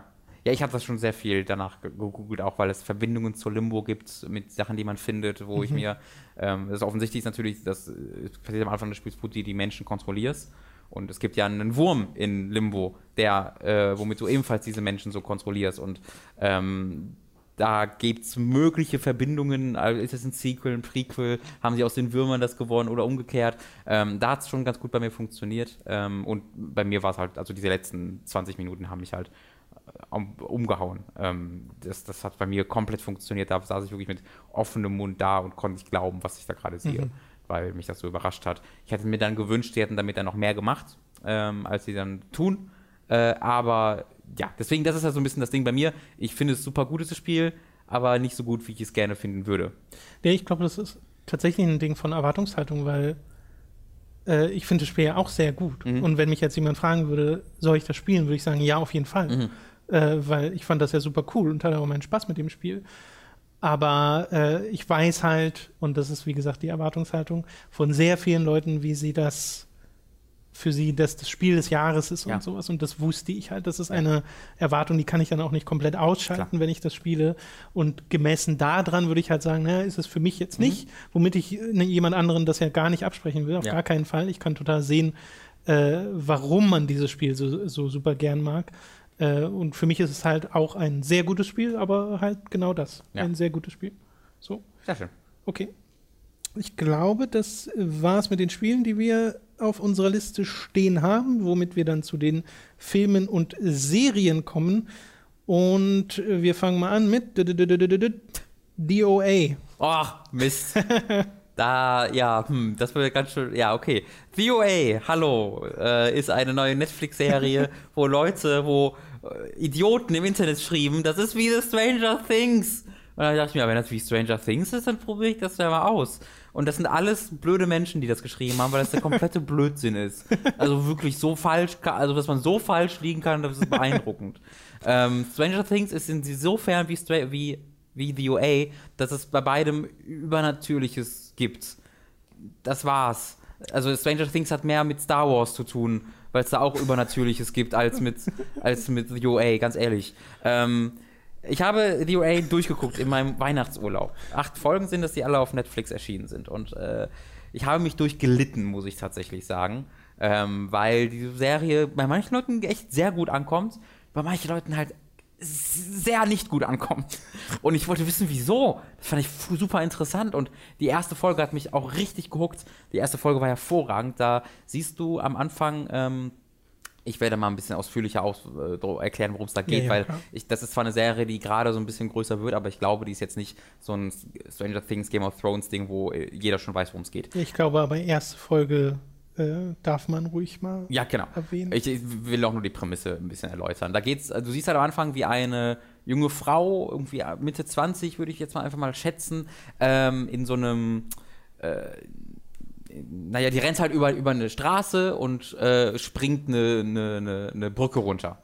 Äh, und wacht dann im Krankenhaus auf, fragt, wo sie ist und äh, dann siehst du, wie deren Eltern quasi das YouTube-Video sehen, äh, weil jemand aufgenommen hat, wie sie Ach. diese langere und mhm. sie, sie erkennen halt, dass es ihre Tochter ist, die vor sieben Jahren verschwunden ist. Äh, und äh, sie äh, treffen sie dann natürlich wieder im Krankenhaus, aber diese, dieses Mädchen, das eigentlich Prä, Prä, Prairie, Prairie, also die Prärie halt heißt, äh, die möchte nicht mehr so genannt werden, sondern sie sagt jetzt, sie heißt The OA, sie ist The OA ähm, und möchte auch nur noch so genannt werden und erzählt nichts wirklich über das, was, was ihr passiert ist. Äh, und es ist sehr, sehr rätselhaft. Und das geht so 15 Minuten lang, 10, 15 Minuten lang, wo du diese Storyline hast. Und hat einen der seltsamsten Übergänge oder Cuts vielmehr, die ich je gesehen habe, wo ich tatsächlich, ich habe getrunken und ich habe es, die Nase ist es mir entflo entf entf entflochen, entfleucht. Und ich war sehr froh, dass ich es nicht im Zug geguckt habe, weil du hast original dieses sehr nüchterne ganze Zeit. Ja. Du, diese Frau, die äh, nicht redet und diese Eltern, die verzweifelt und traurig, aber auch glücklich sind. Sehr ruhig die ganze Zeit, äh, sehr graubraun. Und dann gibt es halt wirklich einen, hart, einen harten Schnitt von dieser Szene, wo jemand sagt, oh, ich weiß nicht, was ich mehr machen soll. Harten Schnitt dazu, wie gerade eine Frau penetriert wird und Titten, die, die mit, mit Rockmusik im Hintergrund, ist einfach ein Softporno. Also, das ist auch nicht so eine, so eine, so eine Sexszene, so, ah, du hast so ein bisschen Sex, ist ja, einfach ja. Nahaufnahme auf die Titten, sie wird durch die Gegend gehauen und stöhnt und äh, es bleibt auch ein paar Sekunden und du siehst halt, wie sie sich durch die Gegend rammeln. Ich dachte, das war so ein Whiplash. das war so ein übelster Whiplash, weil das, da geht es dann halt um einen Jugendlichen, der äh, zur Schule geht, der dann halt da mit einem Mädchen schläft äh, oder mit einer Frau schläft und äh, das, die haben halt da eine, eine Fick-Beziehung äh, und der will eigentlich mehr, aber sie nicht. Aber dieser Cut ist so komplett fehlgeleitet.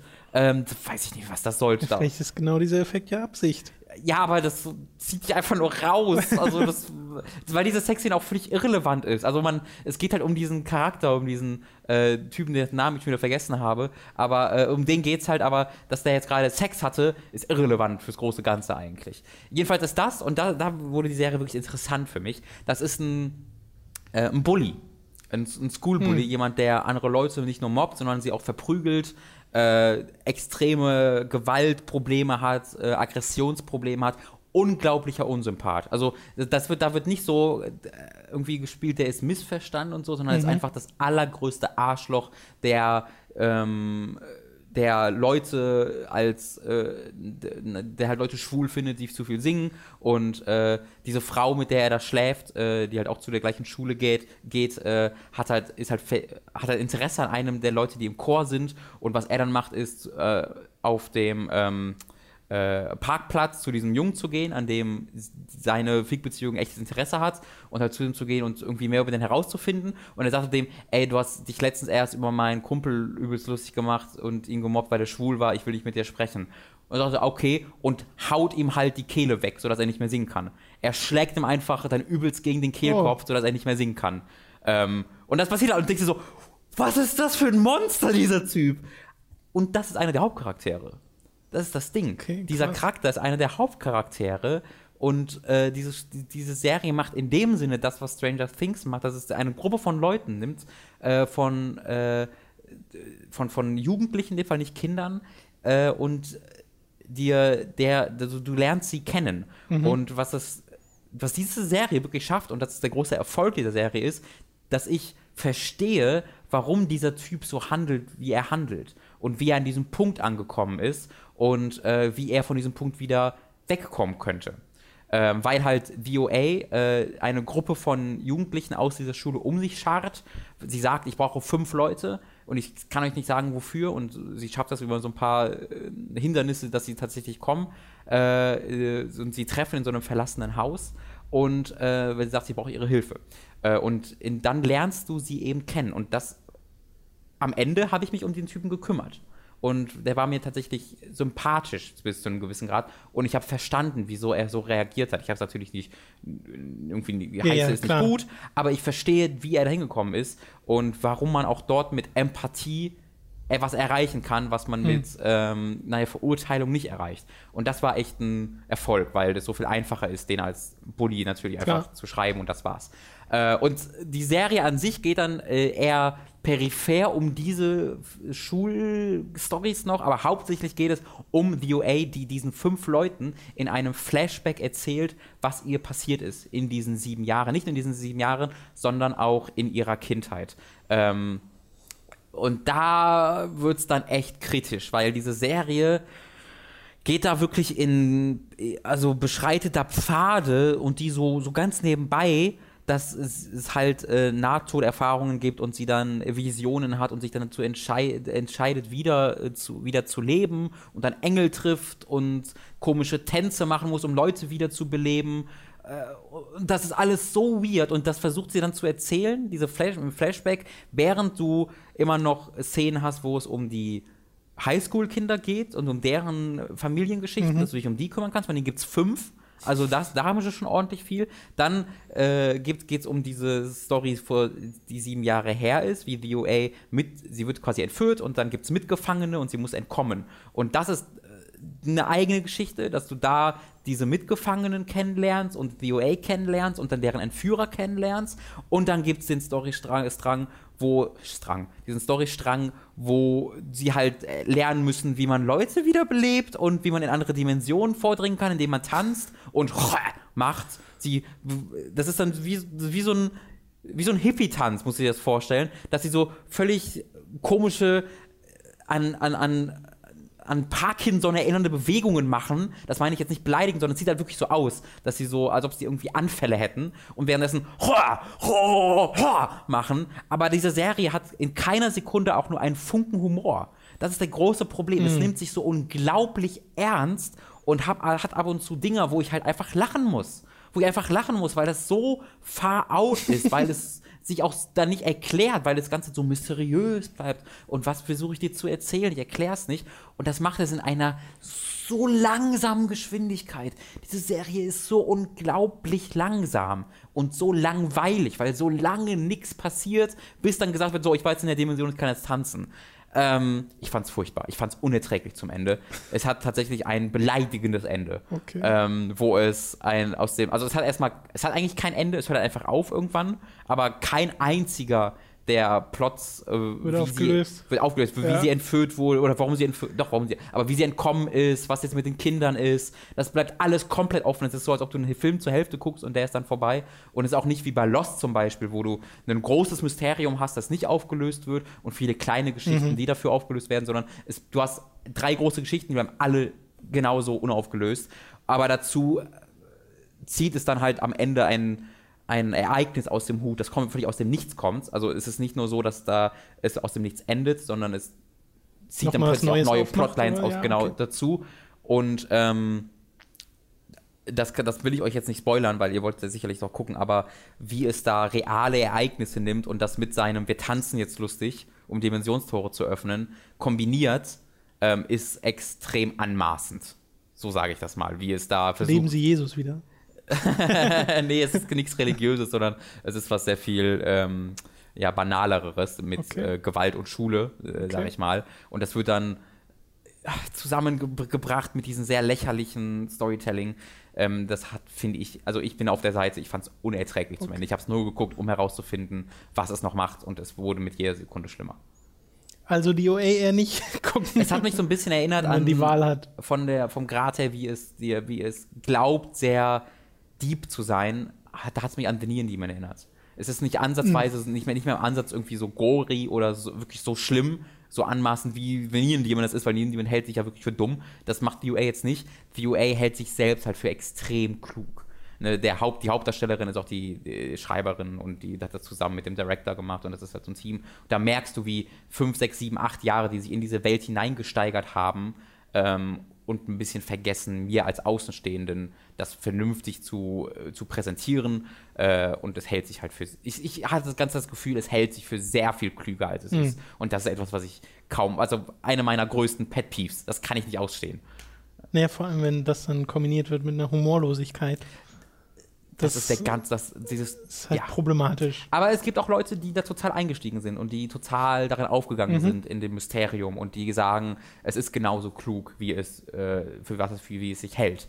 Ähm, deswegen würde ich nur sagen, dass ich da nicht der äh, irgendwie, dass es da, also ich möchte sagen, dass es da unterschiedliche Ansichten gibt. Klar. Dass es sich vielleicht trotzdem lohnt, es selbst zu gucken. Gebt, also die erste Folge fand ich super, wie gesagt, hat einen tollen Twist am Ende, wo es in eine ganz andere Richtung geht, als du denkst. Äh, aber guckt zwei, drei Folgen und wenn ihr nach der dritten Folge denkt, puh, das war ganz schön langsam, dann guckt es nicht weiter, weil es Okay. wird nur schlimmer. Das Ding hat auch, teilweise gehen Folgen eine Stunde, teilweise gehen Folgen 28, 30 Minuten. Ähm, das ist auch total Wie komisch. kommt das denn zustande? ja, also, naja, ist, warum auch nicht, ist eine Netflix-Serie, aber Ja, ja, normalerweise trotzdem halten komisch. sich trotzdem so ein ja, bisschen ja, daran. an eine Regelzeit. Aber deswegen, vielleicht dann, kommt dann noch dazu, dass manche Folgen ich so dachte, Mann, warum passiert denn hier nichts? ähm, sie erzählt halt oft Sachen, die in, in fünf Minuten erzählt werden könnten, in 25. Okay. Ja, das reicht. Genug zu Way. Also ich werde die zweite Staffel nicht gucken, falls ihr davon Ja. noch Fragen hattet. Achtung, es folgen Spoiler zu Rogue One. Am besten ihr skippt vor, in der Beschreibung seht ihr die Timestamps. Machen wir weiter mit einem Film, den wir beide gesehen haben, nämlich Rogue One, A Star Wars Story. Da hast du ja ganz, ganz kurz im letzten Podcast, beziehungsweise vorletzten Podcast, deine Meinung zugesagt. Ich habe den jetzt auch gesehen, ist jetzt bei mir auch schon wieder äh, über eine Woche her Ja. inzwischen. Und äh, ich bin da, glaube ich, mehr als auf deiner Seite, als ich gedacht hätte. Und das ist eher mit der Zeit und der Perspektive entstanden, weil kurz unmittelbar nachdem ich den gesehen habe und die Credits liefen, dachte ich so, oh, das war, das war doch ganz gut. Mhm. Und ich würde jetzt immer noch nicht sagen, dass das ein schlechter Film ist Sag oder sowas. Es ist ein total passabler Actionfilm, aber halt nicht viel mehr als das.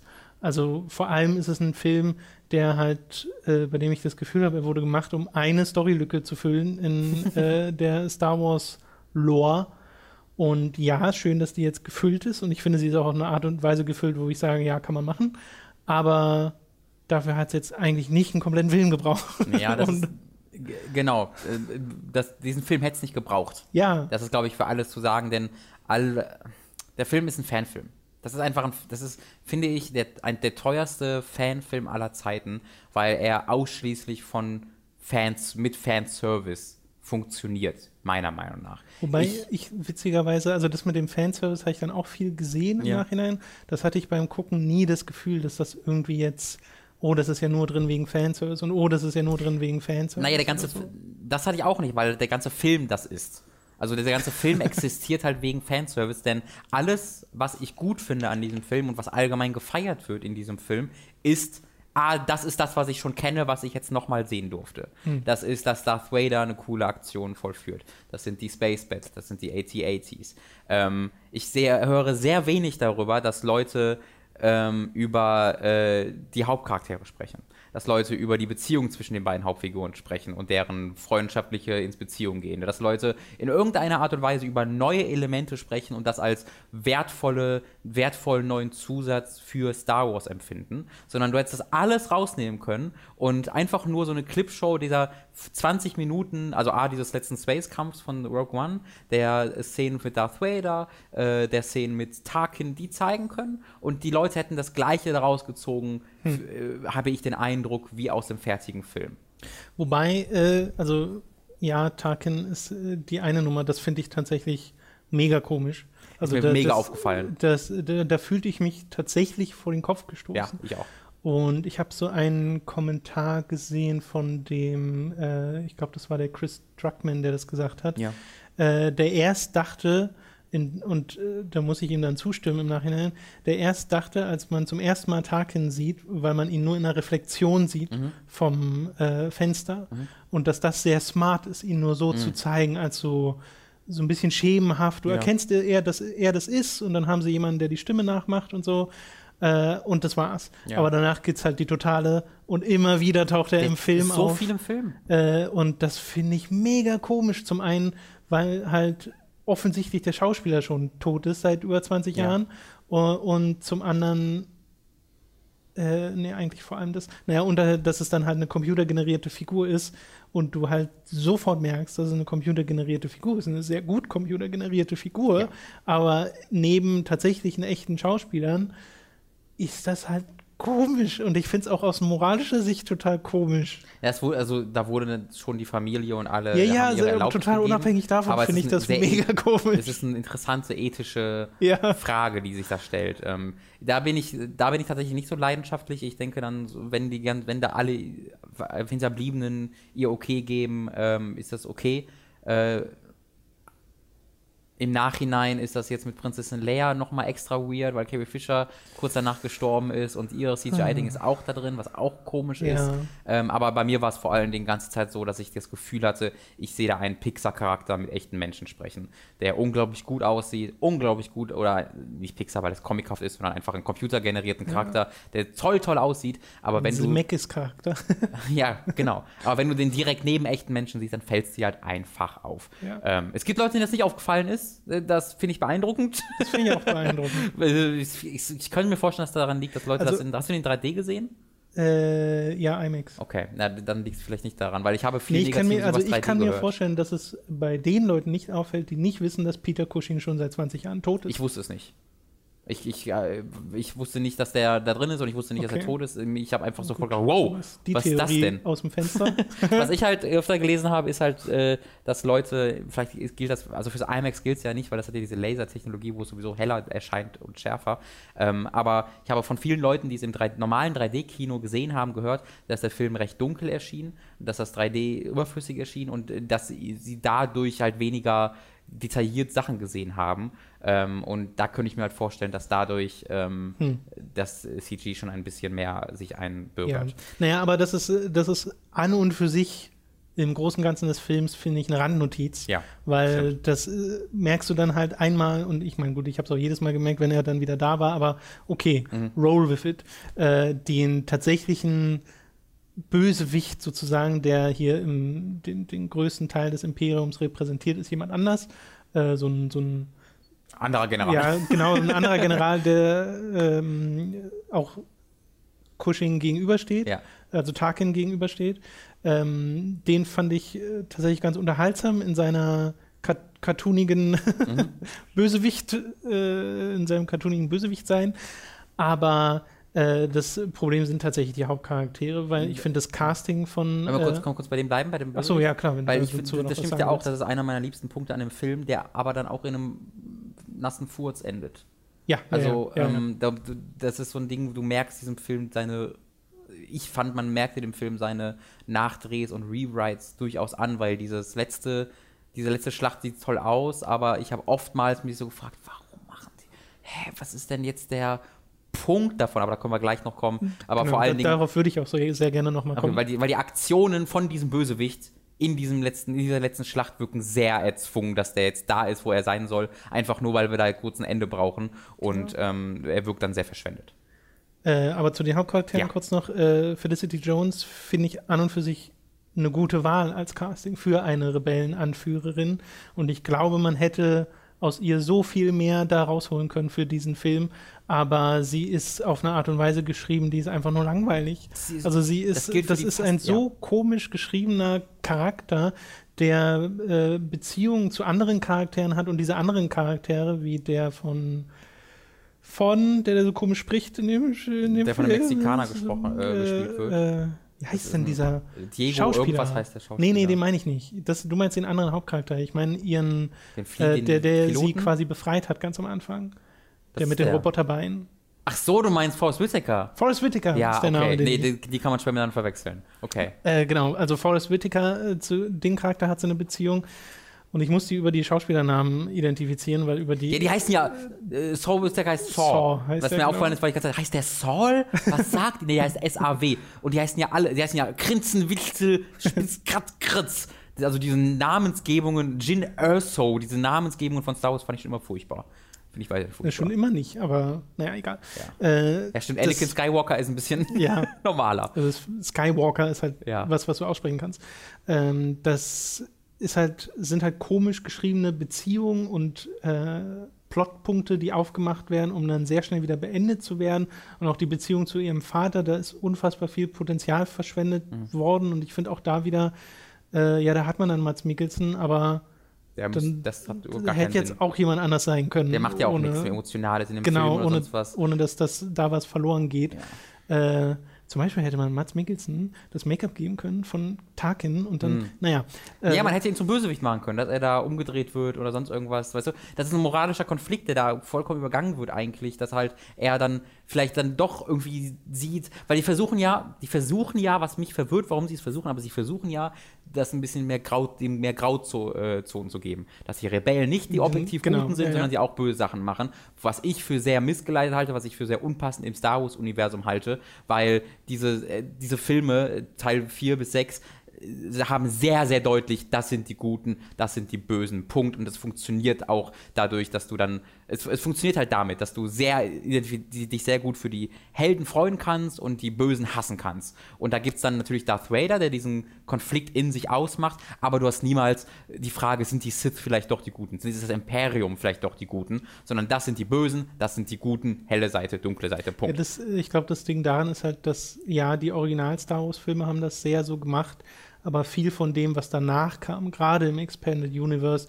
hat das versucht aufzudröseln. Ja, das ist mir egal. Weil das, Das eben, ja entscheidend. weil das eben äh, sehr viel mehr Tiefe zulässt. Ja. Also allein schon äh, alles um Old Republic rum. Da hast du zwar immer noch diese, diese klassischen Enden von Gut und Böse, aber sehr viel mehr dazwischen äh, im Graubereich. Oder Jedi Knight geht es ja auch um einen gefallenen Jedi, der sich dem abgeschworen hat und dann mit sich selbst hadert und dann irgendwann wieder dahin zurückfindet, aber Mhm. auch böse werden kann und so mit Kyle Katan. Äh, das äh, finde ich durchaus interessant und ich finde es auch nicht verkehrt, dass man das angeht, aber es wird halt sehr oberflächlich Lass mal gemacht. kurz bei den Charakteren bleiben. Ähm, da da, da gab es nämlich ein Review äh, von Stuckman und dem Nostalgia Critic zusammen, Ja. was ich sehr empfehlen möchte. Hast du es gesehen? Äh, ja. Das ist äh, echt toll, wo sie einen schönen Sketch haben, wo die zwei Figuren, die zwei Hauptfiguren, also Jin und ihr Kumpel Der dort, äh, die äh, über Dinge sprechen und dann ab und zu so Emotionen haben. Und dann gesagt, nein, nein, Entschuldigung, du bist Ach zu so, ja, emotional genau. und die dann immer wieder so langweilig werden. Ich glaube, sie ja nennen dann das Fazit, die Figuren sind komplett vergessenswert, aber ich habe sie nicht disliked. Also ich habe sie, sie war nicht, sie haben mir nicht missfallen. Ähm, und das fasst sie sehr gut zusammen. Die Charaktere sind halt die ganze Zeit da und sagen, äh, sind dir nie wirklich unsympathisch, aber sind dir auch nie sympathisch, sondern sind halt da. Und sie sind da, um die äh, P- Pläne zu stehlen. Sie sind als Wikipedia-Lore-Punkt da, als Figuren, die gebraucht werden, damit sie die Pläne stehlen können. Aber ich habe nie deren Daseinsberechtigung als Figuren erlebt. Das gilt auch für die ganzen Nebenfiguren, für, die, äh, für äh, Donnie Yen und für seinen Kumpel. Die haben keinerlei charakterlichen äh, Aufbau dort, sondern die sind halt diese äh, Jedi-Ritter, äh, also diese abgehalfterten Jedi-Ritter mehr fast schon, die halt helfen, weil sie helfen wollen. Und dann helfen sie Aber und dann zum sie Beispiel deren da. Dynamik hat für mich super funktioniert. Bei denen dachte ich mir, von den beiden würde ich viel gern, viel lieber mehr sehen als von den Aber Hauptcharakteren. siehst du ja nicht, das ist ja der Punkt. Also Genau, also der, aber deren, Die sind halt toll. Ah, sie haben deren, ein- ein zusammen, deren Zusammenspiel, ja, und auch der, der Stick, äh, das finde ich, hat für mich funktioniert. Da hatte ich das Gefühl, okay, hinter diesen Charakteren steckt tatsächlich eine Geschichte, die ich nie erfahren werde. Mhm. Und das finde ich da ein bisschen schade, weil das ist immer so dieses Ding. Ich mochte zwar die, die da waren, aber ich wusste gar nicht, wer sie tatsächlich sind. Ja. Und das ist dann so ein bisschen, da fehlt halt die Tiefe. Also mir hat halt eher Total. die Idee gefallen von ihnen, von diesen Figuren, als die Figuren selbst, weil der äh, Donnie Yen halt einfach, der ging mir halt echt, echt ein bisschen auf die Nerven im Laufe des Films, weil er macht halt nichts anderes als Force is with me and I'm with the Force. the Force. Also er ist halt, ich hatte das Gefühl, er ist ein religiöser Extremist. Wenn das jetzt nicht die Force wäre, sondern das Christentum wäre halt ein religiöser Extremist, der äh, sehr von sich überzeugt wäre. Aber da steckt halt in diesem Film, der Film gibt mir nicht mehr an die Hand, als dass er halt sehr an die Force glaubt. Ähm, und dass er dann diesen coolen Beschützer hat, der äh, früher aber noch an die Force glaubte und da so ein bisschen abgefallen von ist. Ähm, ich, ich mag die Idee von diesem Duo, aber damit macht, wird halt nichts gemacht in diesem Film. Ja, das hat für mich, wie gesagt, tatsächlich funktioniert. Ja. Als eine der wenigen Dinge, die auf Charakterebene funktioniert haben auf, den, auf der Seite der äh, Rebellen. Ja. Lass uns mal kurz über dieses letzte Drittel reden, ohne jetzt allzu sehr ins Detail zu gehen. Aber eines meiner Probleme an dem Verlauf, wie die Story, die Charaktere da in die Ereignisse des, äh, de, dieser verschiedenen Action-Szenen Mhm. schubst, äh, das finde ich halt auch sehr ungeschickt, weil es ist immer ein, okay, wir müssen das hier aktivieren, Mhm. um Ja. das auszulösen, um dann dahin zu kommen. Es ist, es ist so eine Videospiel. Ja. Quest- Originalbrücke-Schalter. damit. Genau, so ein Videospiel-Quest-Anzeige Ja. ist das, die man hätte da die ganze Zeit einblenden können. Äh, und das wirkte sehr konstruiert. Vor allem auch, weil es so eine Sache gibt, wo ich im Film, also wirklich schon aktiv im Film mich gefragt habe, okay, sie versuchen gerade, die Bodentruppen versuchen gerade eine Information an die Leute im Ja. Raumschiff überzubringen, wo ich dachte, aber das probieren die doch schon Ja. die ganze Zeit. Ja. Und dann kriegen sie die Information und dann klappt's. Das hat mich so Das aufgeregt. fand ich so komisch. Sie haben, die, die, die Leute da oben versuchen zum Planeten zu kommen die ganze Ja. Zeit. Und, die, und der ganze Krux, das, der ganze Plan, warum sich alle, also warum alle das machen auf, der, auf dem Planeten selbst, ist, damit sie den Leuten oben sagen können, dass sie zum Planeten kommen sollen. Und dann sagen sie das und dann kommen sie zum Planeten. Aber sie versuchen es die ganze Zeit schon. Äh, Das ist.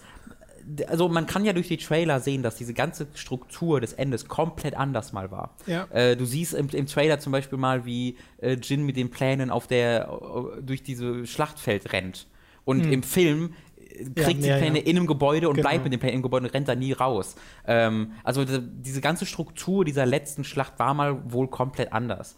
Ähm, und das merkt man. weil Es wirkt halt wirklich konstruiert. Es wirkt, die, der, der, der, das, wofür sie kämpfen, wirkt konstruiert und unnötig. Ähm, und das macht das, also ich möchte da jetzt nichts von dem wegnehmen, was das halt optisch macht, weil es eine der coolsten, wenn nicht sogar die coolste Weltraumschlacht ist, die es je gab. Womöglich. Da habe ich jetzt nicht genug Informationen über alle Weltraumschlachten in der Filmgeschichte, aber da war ich extrem beeindruckt von, weil diese letzte Schlacht wirklich Hammer ist, Ja. optisch. Ähm, aber für mich ist das eben der eine Punkt, das, äh, was dieser Film gut macht. Und davor war ich echt, ich war gelangweilt. Ich war die eine, eine, eine anderthalb Stunden vorher größtenteils gelangweilt, weil du so durch die Story dich so ein bisschen durchhängst mit Charakteren, die dich nicht interessieren äh, und du weißt ganz Zeit, wohin es führt. Ähm, ich fand teilweise Charaktere nicht nur langweilig, sondern auch echt doof. Vor allem Forrest Whitaker. Ich weiß nicht, was der Film, in die, was der in diesem Film zu suchen hatte, weil seine Rolle so überflüssig wirkt. Es wird die ganze Zeit so angedeutet, dass es da eine, diese Beziehung eben gibt zu Jin, aber die wird nie relevant. Also sie hat nie einen wichtigen äh, irgendwie Einfluss auf die Hauptgeschichte. Ne, und am Ende es, sagt gibt, es gibt halt diese fünf Minuten oder sowas, wo die sich treffen und dann passiert alles, was mit den beiden passieren soll. Hm. Und danach ist Schluss und es wird nie wieder drüber geredet. Ja, auch weil halt dieser Charakter dann eine Entscheidung trifft, die keinerlei keinen Sinn, ja. ergibt. ähm, auch da, weil es ja wahrscheinlich mal anders geplant war. Ähm, es wirkt für mich sehr wie ein Versatz, also wie äh, einzelne Stücke passen in diesem Film nicht zusammen. Und alles, was mir sehr gut gefällt, sind Sachen, die einfach Fanservice sind. Äh, v- allen voran halt Darth Vader in seiner Action-Szene, was halt einfach totales Fan, pures Fanservice ist, ähm, was nichts schlecht inhärent ist, aber diese, wenn es halt das einzige von Substanz ist, was mir dieser Film bietet, dann wird es für mich zum Problem. Und das ist für mich der Fall. Und das macht den Film jetzt nicht zum schlechten Film. Ich habe immer noch unterhalten gefühlt, aber ich hätte, ich hätte da, ich, ich wäre enttäuscht gewesen, wenn ich dafür Geld bezahlt hätte. Ich, in- ich habe es in der Presseführung gesehen und ich war schon so gelangweilt größtenteils, dass ich dafür kein Geld Ja, hätte bezahlen also na, so ging es mir nicht. Also ich war nicht gelangweilt, auch nicht äh, wie vor dieser, diesem, dieser letzten Schlacht Mhm. sozusagen. Äh, am Anfang war ich etwas verwirrt, weil am Anfang springt sehr krass von Ja. Planet zu Planet und von Ort zu Ja. Ort und das finde ich ging da ein bisschen zu schnell. Und es zeigt ganz den Namen des Planeten an und den Genau, Ort ja, das ist in 90 erinnerte mich irrelevant. an, äh, an äh, Warcraft, Ja, was ja, ja. zwischendrin auch mal sehr schnell Mhm. einfach so, so eine Checkliste macht von Orten, das müssen wir zeigen, das müssen wir zeigen, das müssen wir zeigen. Äh, das hat mich ein bisschen verwirrt. Danach ging es dann aber in einer viel besseren Struktur weiter und da war ich auch dabei, weil ich das Prinzip vom äh, dem, dem Kumpan sozusagen von Jin Mhm. Interessant finde, der am Anfang etwas sehr Unsympathisches tut und als Unsympath auch charakterisiert wird und dann nach und nach du ein bisschen was erfährst, aber dieses nach und nach passiert halt einmal so ungefähr im Film, dass du so, dass der so einen Moment kriegt, wo du dann ein bisschen mehr Tiefe für diesen Charakter bekommst und erfährst, aber es macht halt nicht mehr daraus. Das heißt, erst am Ende hatte ich dann dieses Gefühl, okay, jetzt ist daraus leider nicht das geworden, was sie daraus hätten machen können. Und das kann man, glaube ich, über den ganzen Film sagen, über Rogue One, der halt als Actionfilm, äh, wie gesagt, durchaus passabel ist. Als Star Wars-Film kann man den halt auch getrost nicht gesehen haben Mhm. und hat da jetzt nichts verpasst oder keine relevanten Informationen, die einem fehlen. Wie gesagt, ich mochte dieses Duo aus dem ähm, asiatischen mhm. Ex-Jedi und seinem Kumpel. Ich mochte auch den Druiden sehr gern. Und wie gesagt, die ganze, die ganzen letzten, letzte Viertelstunde oder letzten 20 Minuten aus rein visueller ja. Ebene, aber es ist halt so viel in dem Film, wo man einfach, wie du schon sagst, halt merkt, merkt, dass der Film Probleme hatte. Und ich hatte irgendwie auch gelesen aus den rausgeschnittenen Szenen, hätten sie fast nochmal einen Rogue One machen können. Also allein wie viel da noch übrig ist Ey, also quasi an, nie, also an ungenutzter Footage. Ja. Äh, das soll wohl ziemlich krass sein. Die Trailer bestehen zur Hälfte aus Szenen, die nicht im Film sind. Also das ist echt krass. Das ja. habe ich in, so ja. in dieser Intensität selten gesehen. Und ich mochte tatsächlich das, die Art und Weise, wie es endet. Weil das ist immerhin eine Konsequenz, die sie da ziehen, die ich ja. ganz gut fand. Äh, ich wollte noch einen kurzen die Vergleich. Die noch viel mehr, viel besser funktioniert hätte, wenn diese Charaktere besser gewesen wären. Das stimmt. Ich äh, wollte nur gleich einen, noch kurz einen Vergleich tätigen, äh, weil ich mit meinen Eltern Star Wars Episode 7 gesehen habe, äh, als ich im Urlaub war. Die haben den noch nicht gesehen und mhm. meine Mutter hat noch nie einen Star Wars Film gesehen. Die kennt es halt, also wie halt jeder kennt, äh, weil äh, Star Wars kennt, so kennt sie es auch. Das heißt, sie weiß, was passiert ist, ungefähr. Und mein Papa hat die Filme alle gesehen und findet sie okay. Also der mhm. findet sie nicht schlecht, findet sie nicht großartig, kann sich aber noch daran erinnern und findet sie gut. Ähm, und dann halt ich, der jetzt auch kein Star Wars-Nerd ist, aber sich schon dann doch noch mal eine Ecke besser auskennt. Und wir haben alle Episode 7 gesehen, ich dann zum dritten Mal, sie zum ersten Mal, und wir fanden den alle super. Meine Mutter, die ähm, Han Solo nur aus äh, dritter Hand kennt und sowas, die fand den toll. Mein Vater fand den toll, ich fand den toll. Und ich finde, das ist echt ein Erfolg, den man Star Episode 7 nochmal äh, zusprechen muss, ähm, wie es das diesen Soft Reboot hinbekommen hat. Äh, und das ist eben die, das ist der Vergleich mit Rogue One, den ich eben kurz anstellen möchte.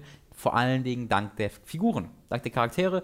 All die neuen Charaktere sind toll geschrieben, lassen dich mit ihnen mitleiden. Ähm, und das funktioniert halt in Rogue One mit all den neuen Charakteren leider so, äh, naja, so gar nicht. Ja. Für mich. Für mich. Nee, ja, das ist halt ein, ja, ja, nee, wir haben eigentlich alles gesagt. Ja, also ich, ne, aber das, findest, das ist schon echt ein Erfolg, wenn du mit, mit Episode 7 einer 45-jährigen Frau, die noch nie in dem Star Wars geguckt hat, die den guckt und da Spaß dran hatte, das ist echt ein großer Erfolg. Äh, na, ja, auch in dem Sinne, weil ich glaube, dass das zumindest näher zum Release, wie es heute ist, weiß ich nicht, aber dass das auch etwas war, womit die Original-Star Wars-Filme gepunktet haben, mhm. dass sie halt äh, so allgemeingültige mhm. Messages und Themes haben, gehüllt in ein Sci-Fi-Szenario, das halt visuell unfassbar prägend war und auch Aud auf Audioebene total prägend war, äh, dass das halt so eine universelle Faszination hat, weil ja. nicht umsonst ist Star Wars so groß geworden, wie es geworden ist. Ja. Und The Force Awakens äh, funktioniert auf der Ebene halt, weil es halt auch ein universeller Film ist. Ja finde ich. Also ich mag den ja auch total gern. Ich mag ja The Force Awakens wirklich, wirklich gern und auch deutlich lieber als jetzt Rogue One. Äh, wobei ich Rogue One trotzdem noch mal gerne nochmal sehen würde. Einfach nur, um nochmal einen Eindruck zu bekommen, nachdem ich jetzt diese Perspektive hatte, wie wirken die Szenen, wenn man das schon weiß, wie wirkt das dann auch mal und fällt er vielleicht dann tatsächlich komplett auseinander, hm. wenn du nicht mehr dieses, okay, was passiert wohl als nächstes hast, hast und das tatsächlich nicht kennst. So. Weil das fällt mir gerade sehr schwer einzuschätzen, weil, wie gesagt, ich hatte, nachdem die Credits laufen, wirklich das Gefühl, ja, das war doch gut. Mhm. Und dann nach und nach durch eigene Perspektive, durch eigene, durch den Abstand, den man gewinnt, durch das, was man von anderen liest, wo man dann sieht, ja, okay, hier würde ich jetzt nicht zustimmen und da, ja, okay, sehe ich total. Äh, und das, was man halt vorher schon wusste mit den ganzen Reshoots, äh, das war eigentlich klar, dass das kein brillanter Film werden konnte, mhm.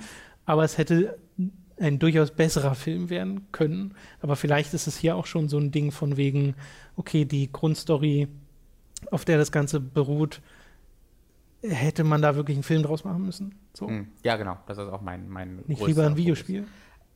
Ein, ein, Ver ein, Vergleich, der mir aufgefallen ist beim Gucken von Force Awakens mit meiner Mutter konkret, weil wir den früher immer so oft geguckt haben, war, wie sehr mich Star Wars von, also nicht jetzt Rogue One, sondern Episode 7 konkret und auch die älteren, äh, die äh, Ursprungstrilogie, an unendliche Geschichte erinnert.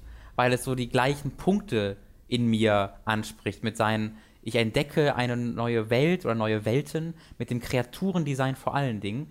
Ähm, das hat auf genau der Ebene funktioniert, auf der auch unendliche Geschichte funktioniert bei, bei, bei, bei mir und meiner Ja, Mannschaft. Das fand ich sehr, äh, habe ich noch nie drüber nachgedacht, aber hat dann voll Sinn ergeben. Weil es ja auch Märchen sind. Also Ja. das ist ja immer so dieses, es sind ja, Sci-Fi ist ja eigentlich falsch, weil es ist Science äh, Science Fantasy. Science Fantasy oder Ja. so nen- nennt man es gern. Also es sind ja Märchen wirklich, die Genau.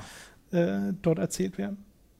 Oder Science ist an, an und für sich schon ein falscher Begriff, den man in Zusammenhang mit Star Wars nicht verwenden sollte. Okay, gut, äh, genug dazu. Jungle Book hast du noch gesehen. Genau, da will ich auch gar nicht zu viel zu sagen, aber den wollte ich damals schon im Kino sehen. Das ist das äh, Realfilm-Remake des Zeichentrickfilms äh, von John Favreau, dem Macher von äh, Iron Man. Äh, und den wollte ich im Kino unbedingt sehen, habe ich leider verpasst, deswegen habe ich den nachgeholt, auch wieder mit der Family zusammen und äh, fand den hervorragend. Also richtig, richtig gut. Äh, das CGI ist wirklich der Hammer. Da habe ich, da konnte ich nicht anders, als mich zurück an Warcraft zurückzudenken und mir zu denken, ah, so könnte, hätte das auch aussehen können. ähm, und aber da will ich jetzt nicht wieder zu sehr rumflamen, aber mir ist der Vergleich automatisch in den Sinn gekommen. Ähm, also Jungle Book ist ein bisschen mehr Remake, als ich das erwartet hätte. Es erzählt schon sehr, sehr treu diese Geschichte nach. Äh, natürlich nicht exakt. Gerade das Finale ist dann sehr anders und das Finale hat mir auch nicht gefallen, weil es dann sehr Hollywood-mäßig, Action-Szenen-mäßig wird, äh, was finde ich ein bisschen unpassend war. Aber bis dahin äh, ist das ein brutal sympathischer Film, der ähm, mit von einem großartigen Hauptdarsteller profitiert. Also das Kind, was dort Mowgli spielt, was extra dafür gecastet wurde, ist oh, brutal sympathisch, ist so ein bisschen, immer so ein bisschen so neckisch, äh, guckt dann ab und zu so, ah, ich weiß das besser als du, macht ab und zu so, krass, so leicht sarkastische Kommentare, aber jetzt nie, geht, geht, geht jetzt nie ins Nervige, sondern äh, ist so gutherzig, ähm, dass es immer freundlich und äh, lustig rüberkommt. Äh, und spätestens ab der Sekunde, wo dann Balu dazu kommt, ähm, hat dieser Film mich komplett gehabt, weil Balu ist ein absolut großartiger Charakter in diesem Film. Ist fast schon so eine Art Con-Artist, aber trotzdem sympathisch, der sich so ein bisschen durch, durch den Dschungel trickst, indem er andere Leute verarscht. Ähm, aber auf, wie gesagt, wieder brutal sympathische Art und Weise. Ähm, den solltet ihr alle gucken. Der ist, das ist ein wunderschöner, wunderbarer Film, der einfach Spaß macht. Äh, ich habe den sogar auf Deutsch geguckt und auch Baloo auf Deutsch großartig vertont. Okay, cool. Ähm, hat mir sehr viel Freude bereitet. Schön. Ich freue mich jetzt sehr darauf, was sie so mit König der Löwen machen. So, die werden das ja alle jetzt nacheinander äh, äh, Wenn alle real Verfilmen. verfilmt, ja. und ich hoffe, sie behalten das bei. Noch zwei Sachen stehen auf der Liste für dich, nämlich Anomalisa, Ja, was war das andere, was noch auf der Liste steht? Westworld. Okay, dann machen wir Anomalisa. Ja. Anomalisa kann ich auch äh, relativ schnell abhandeln. Das war ein Film, den ich auf, auf Amazon Prime entdeckt habe, von Charlie Kaufman, der äh, sehr weirde Filme macht. Macht sehr, sehr weirde, eigen, eigenartige Filme, aber die auch was zu sagen haben und weit ab vom Mainstream sind. Und äh, der Trailer von Anomalisa hat mich vor einem Jahr oder vor einem halben Jahr, wann auch immer der rauskam, schon gepackt. Der ist nämlich über, komplett über Stop Motion. Äh, das ist ein Stop-Motion-Film mit Puppen, die aber sehr realistisch sind. Und das hast du ja selten. Oftmals ist ja Stop-Motion wirklich irgendwas Übertriebenes, irgendwas Comicartiges. Und das sind wirklich sehr realistisch aussehende Figuren. Teilweise sogar so, sogar so realistisch, dass du das nicht sofort siehst. Ich habe gerade mal nachgeschaut, was das für ein Film ist Mhm. und den äh, habe ich tatsächlich auch schon eine Weile auf, einer auf der Wishlist Also er ist bei stehen, Amazon weil ich Prime den gerade wiedererkenne. äh, möchte ich sehr empfehlen. Der ist halt auch unglaublich weird. Ähm, und zwar in seiner Banalität wird er so weird, weil du Puppen, also Stop-Motion, realistisch aussehende Puppen beim Sex zuzugucken, bei extrem realistischem Sex, womöglich dem realistischsten Sex, den ich, seit, den ich im Film je gesehen habe, was total seltsam ist, aber dieser Film zeigt Sex wirklich auf sehr also nicht, also nicht romantische Art und Weise, sondern auf sehr realistische Art und Weise, Ja. was mich verstört, also es ist irgendwie verstörend, diese Puppen dabei zuzusehen und, zu, und zu wissen, dass das Puppen sind und dann so realistisch zu sehen. Ähm, und er erzählt die Geschichte von einem ja, mittelalten Mann, 50 Jahre alt wird er so ungefähr sein, der irgendwelche Sachen, der ist so ein äh, ähm, Motivational Speaker und der schreibt Bücher darüber, wie man am besten so Telemarketing macht, also über, über Telefon Sachen verkauft. Und er ist da so ein Idol in der Szene, weil der die besten Taktiken hat. Und der hält, soll eine Rede halten bei so einer Convention für Leute, die halt Sachen über Telefon verkaufen und ist aber halt total unglücklich mit der Welt und allem drum und dran. Und ich kann euch leider nicht sagen, wieso, weil das ist einer der Aufhänger vom Film. Die, die, was sie nämlich gemacht haben, ist, in den Trailern und in der, im Marketing nicht zu sagen, worum es in diesem Film geht und was die Prämisse des Films ist. Und äh, das will ich auch beibehalten, weil in diesem Film hast du so nach zehn Minuten, oder ich zumindest, nach zehn Minuten ist mir so eine Erkenntnis nach und nach durch den Kopf geschwebt, wo ich so dachte, Moment mal, ist das ganze Zeit so und so? Hä? Und dann dachte so, wow, ist er wirklich so? Und dann erkennst du plötzlich den Plot des Films. Äh, und das cool. ist unglaublich genial. Äh, deswegen möchte ich gar nicht mehr sagen, außer guckt, es, guckt ihn euch an, wenn ihr auf etwas ab von Mainstream steht. Äh, auch es ist ein sehr langsamer Film. Äh, das müsst ihr durchaus mögen. Den habe ich schon wieder vergessen, von daher ganz gut, dass du das mal gesagt hast. solltet der, ihr euch, also solltet ihr euch unbedingt Ich liebe ja Stop Motion, deswegen. Ja. Allein schon der, aus der Warte. Der ist da eine, also ein Wunder, was der da okay. alles leistet. Auch an Kameraarbeit, das ist Hammer. Westworld.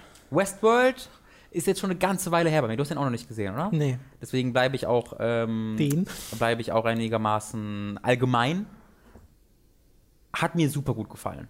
Hat mir genauso gut gefallen, wie mir auch äh, Serien wie Game of Thrones oder Lost gut gefallen. Mhm.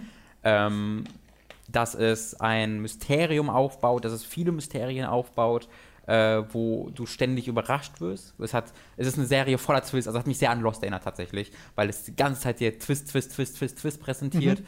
Ähm, es bleibt aber nachvollziehbarer als Lost, auch schon in der ersten Season. Also es macht jetzt nicht die ganz großen Fässer auf, sondern es scheint da einen Plan zu haben, den es äh, vollführt. Hat natürlich wieder, wie man das von äh, HBO-Serien kennt, eine unglaubliche Menge an Brüsten, Penen und Vaginen. Ähm, du wirst da, also gerade in dieser Serie noch mehr als in allen anderen Serien, weil es sind ja alles Roboter. Und ähm, die Roboter laufen halt in der, oder sitzen halt ständig nackt da. Das heißt, wenn sie irgendwie programmiert werden oder sonst irgendwas oder die mit den, mit den Robotern gesprochen wird, sind sie immer nackt. Immer. Mhm. Äh, das heißt, du hast halt dann ständig eine Brust im Bild oder einen Penis im Bild oder sonst irgendwas im Bild, woran du dich irgendwann gewöhnst. Also der Setup ist so, dass es Western und Science Fiction gemixt ist. Genau, du hast einen Freizeitpark, der heißt Westworld. So.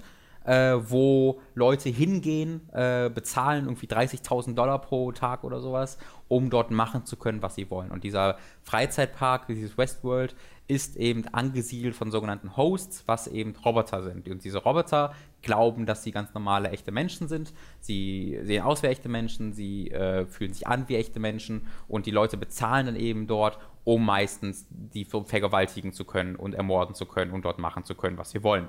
Denn sie selbst sind natürlich unsterblich. Also die, äh, die Figuren, die Roboter in dieser Westworld wehren sich dann natürlich auch.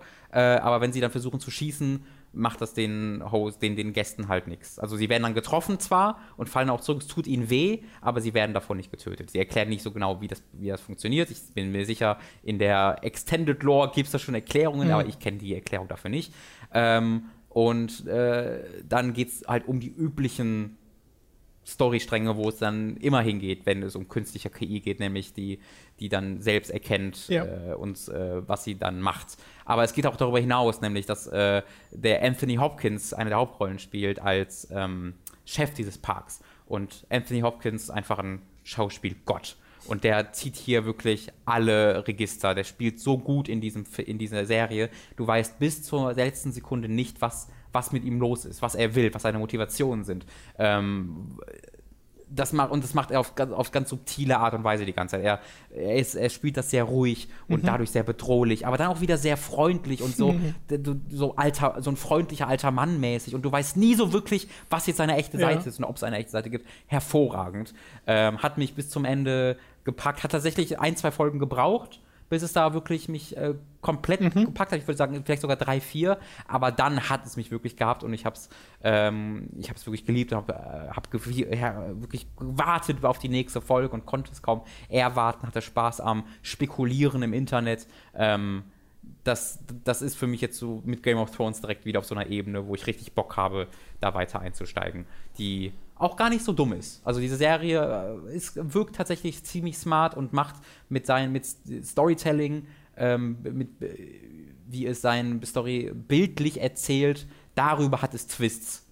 und da will ich jetzt nicht mehr sagen, aber es überraschte mich mehr als nur auf einer puren, oh, der sagt etwas, von dem ich nicht dachte, dass er es sagt, Ebene, sondern äh, ganz grundsätzlich, dass diese Serie etwas anderes ist, als ich dachte. Da okay. überraschte es mich.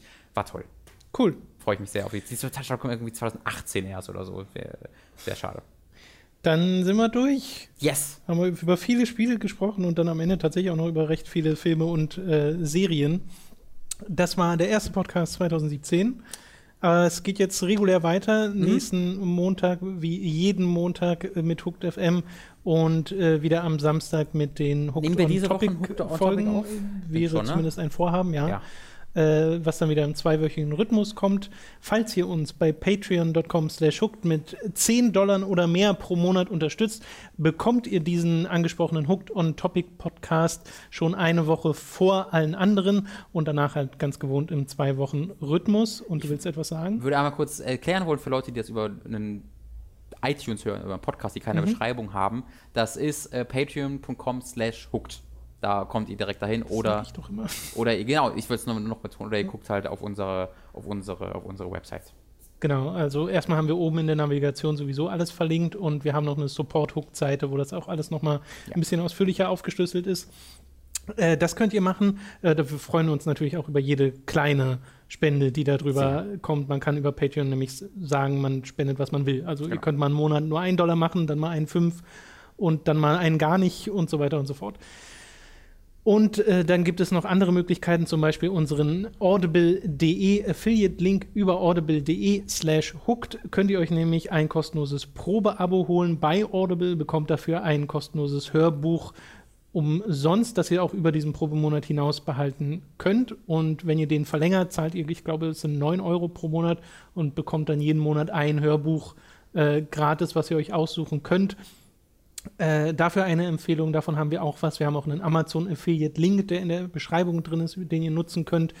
Da wollte ich noch mal kurz erwähnen, weil das wurde mir immer, da werde ich immer wieder gefragt und ich glaube, das kann man nicht oft genug erklären kurz. Äh, dieser Amazon Affiliate Link führt euch auf die Startseite. Und wenn ihr ja. dann von dieser Startseite aus nach irgendwelchen Produkten sucht, genau. ihr, also ihr könnt von dieser Startseite aus überall hinklicken und es bleibt, es, es, es, merkt sich im System, dass ihr über uns gekommen seid. Also ihr, was man machen könnte, was äh, ich zum Beispiel gemacht habe, ist halt einfach mein Amazon-Lesezeichen mit diesem Affiliate-Link äh, zu speichern. Und deswegen immer, wenn ich auf die Webseite gehe und da mache, was ich will, bekommen wir immer diesen Anteil daran. Das funktioniert tatsächlich so, da müsst ihr euch keine Sorgen machen, dass ihr jedes Mal für jedes Produkt neu irgendwie auf die Startseite gehen müsstet.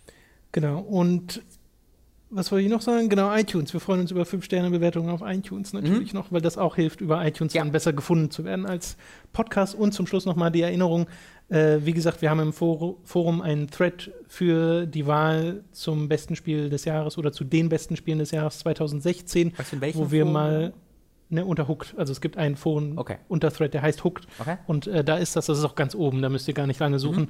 Und äh, da könnt ihr mal einen Kommentar da lassen, das geht auch als Gast und eure Top 5 sozusagen schreiben, ja. woraus wir dann eine äh, etwas größere Liste machen über die besten Spiele des Jahres 2016 der Hooked Community. Denn das wird mal ganz spannend. Damit ist dieser Podcast beendet. Ihr könnt jetzt ausschalten, falls ihr es nicht schon gemacht habt. Und guckt zum Beispiel mal VOA. Viel Spaß. DOA. Und schreibt Robin. Macht Neon Demon DOA in Abend Warum und DOA mir. und warum Neon Demon die besten Sachen sind, die ihr gesehen habt. Am besten in einem dreiseitigen Essay. Wenn ihr DOA geguckt habt und es euch sehr gefällt, schreibt mir tatsächlich in den Kommentaren, wieso. Ich bin da interessiert dran. Ähm, hm. war, was der und bei Neon Demon? Bei Demon möchte, da, da, da, möchte ich nicht von euch hören, wenn ihr ehrlich gesagt mögt, weil da habe ich eine gewisse Verachtung für okay. Dann äh, beenden wir damit den Podcast. Bis zum nächsten Mal. Tschüss. Tschüss.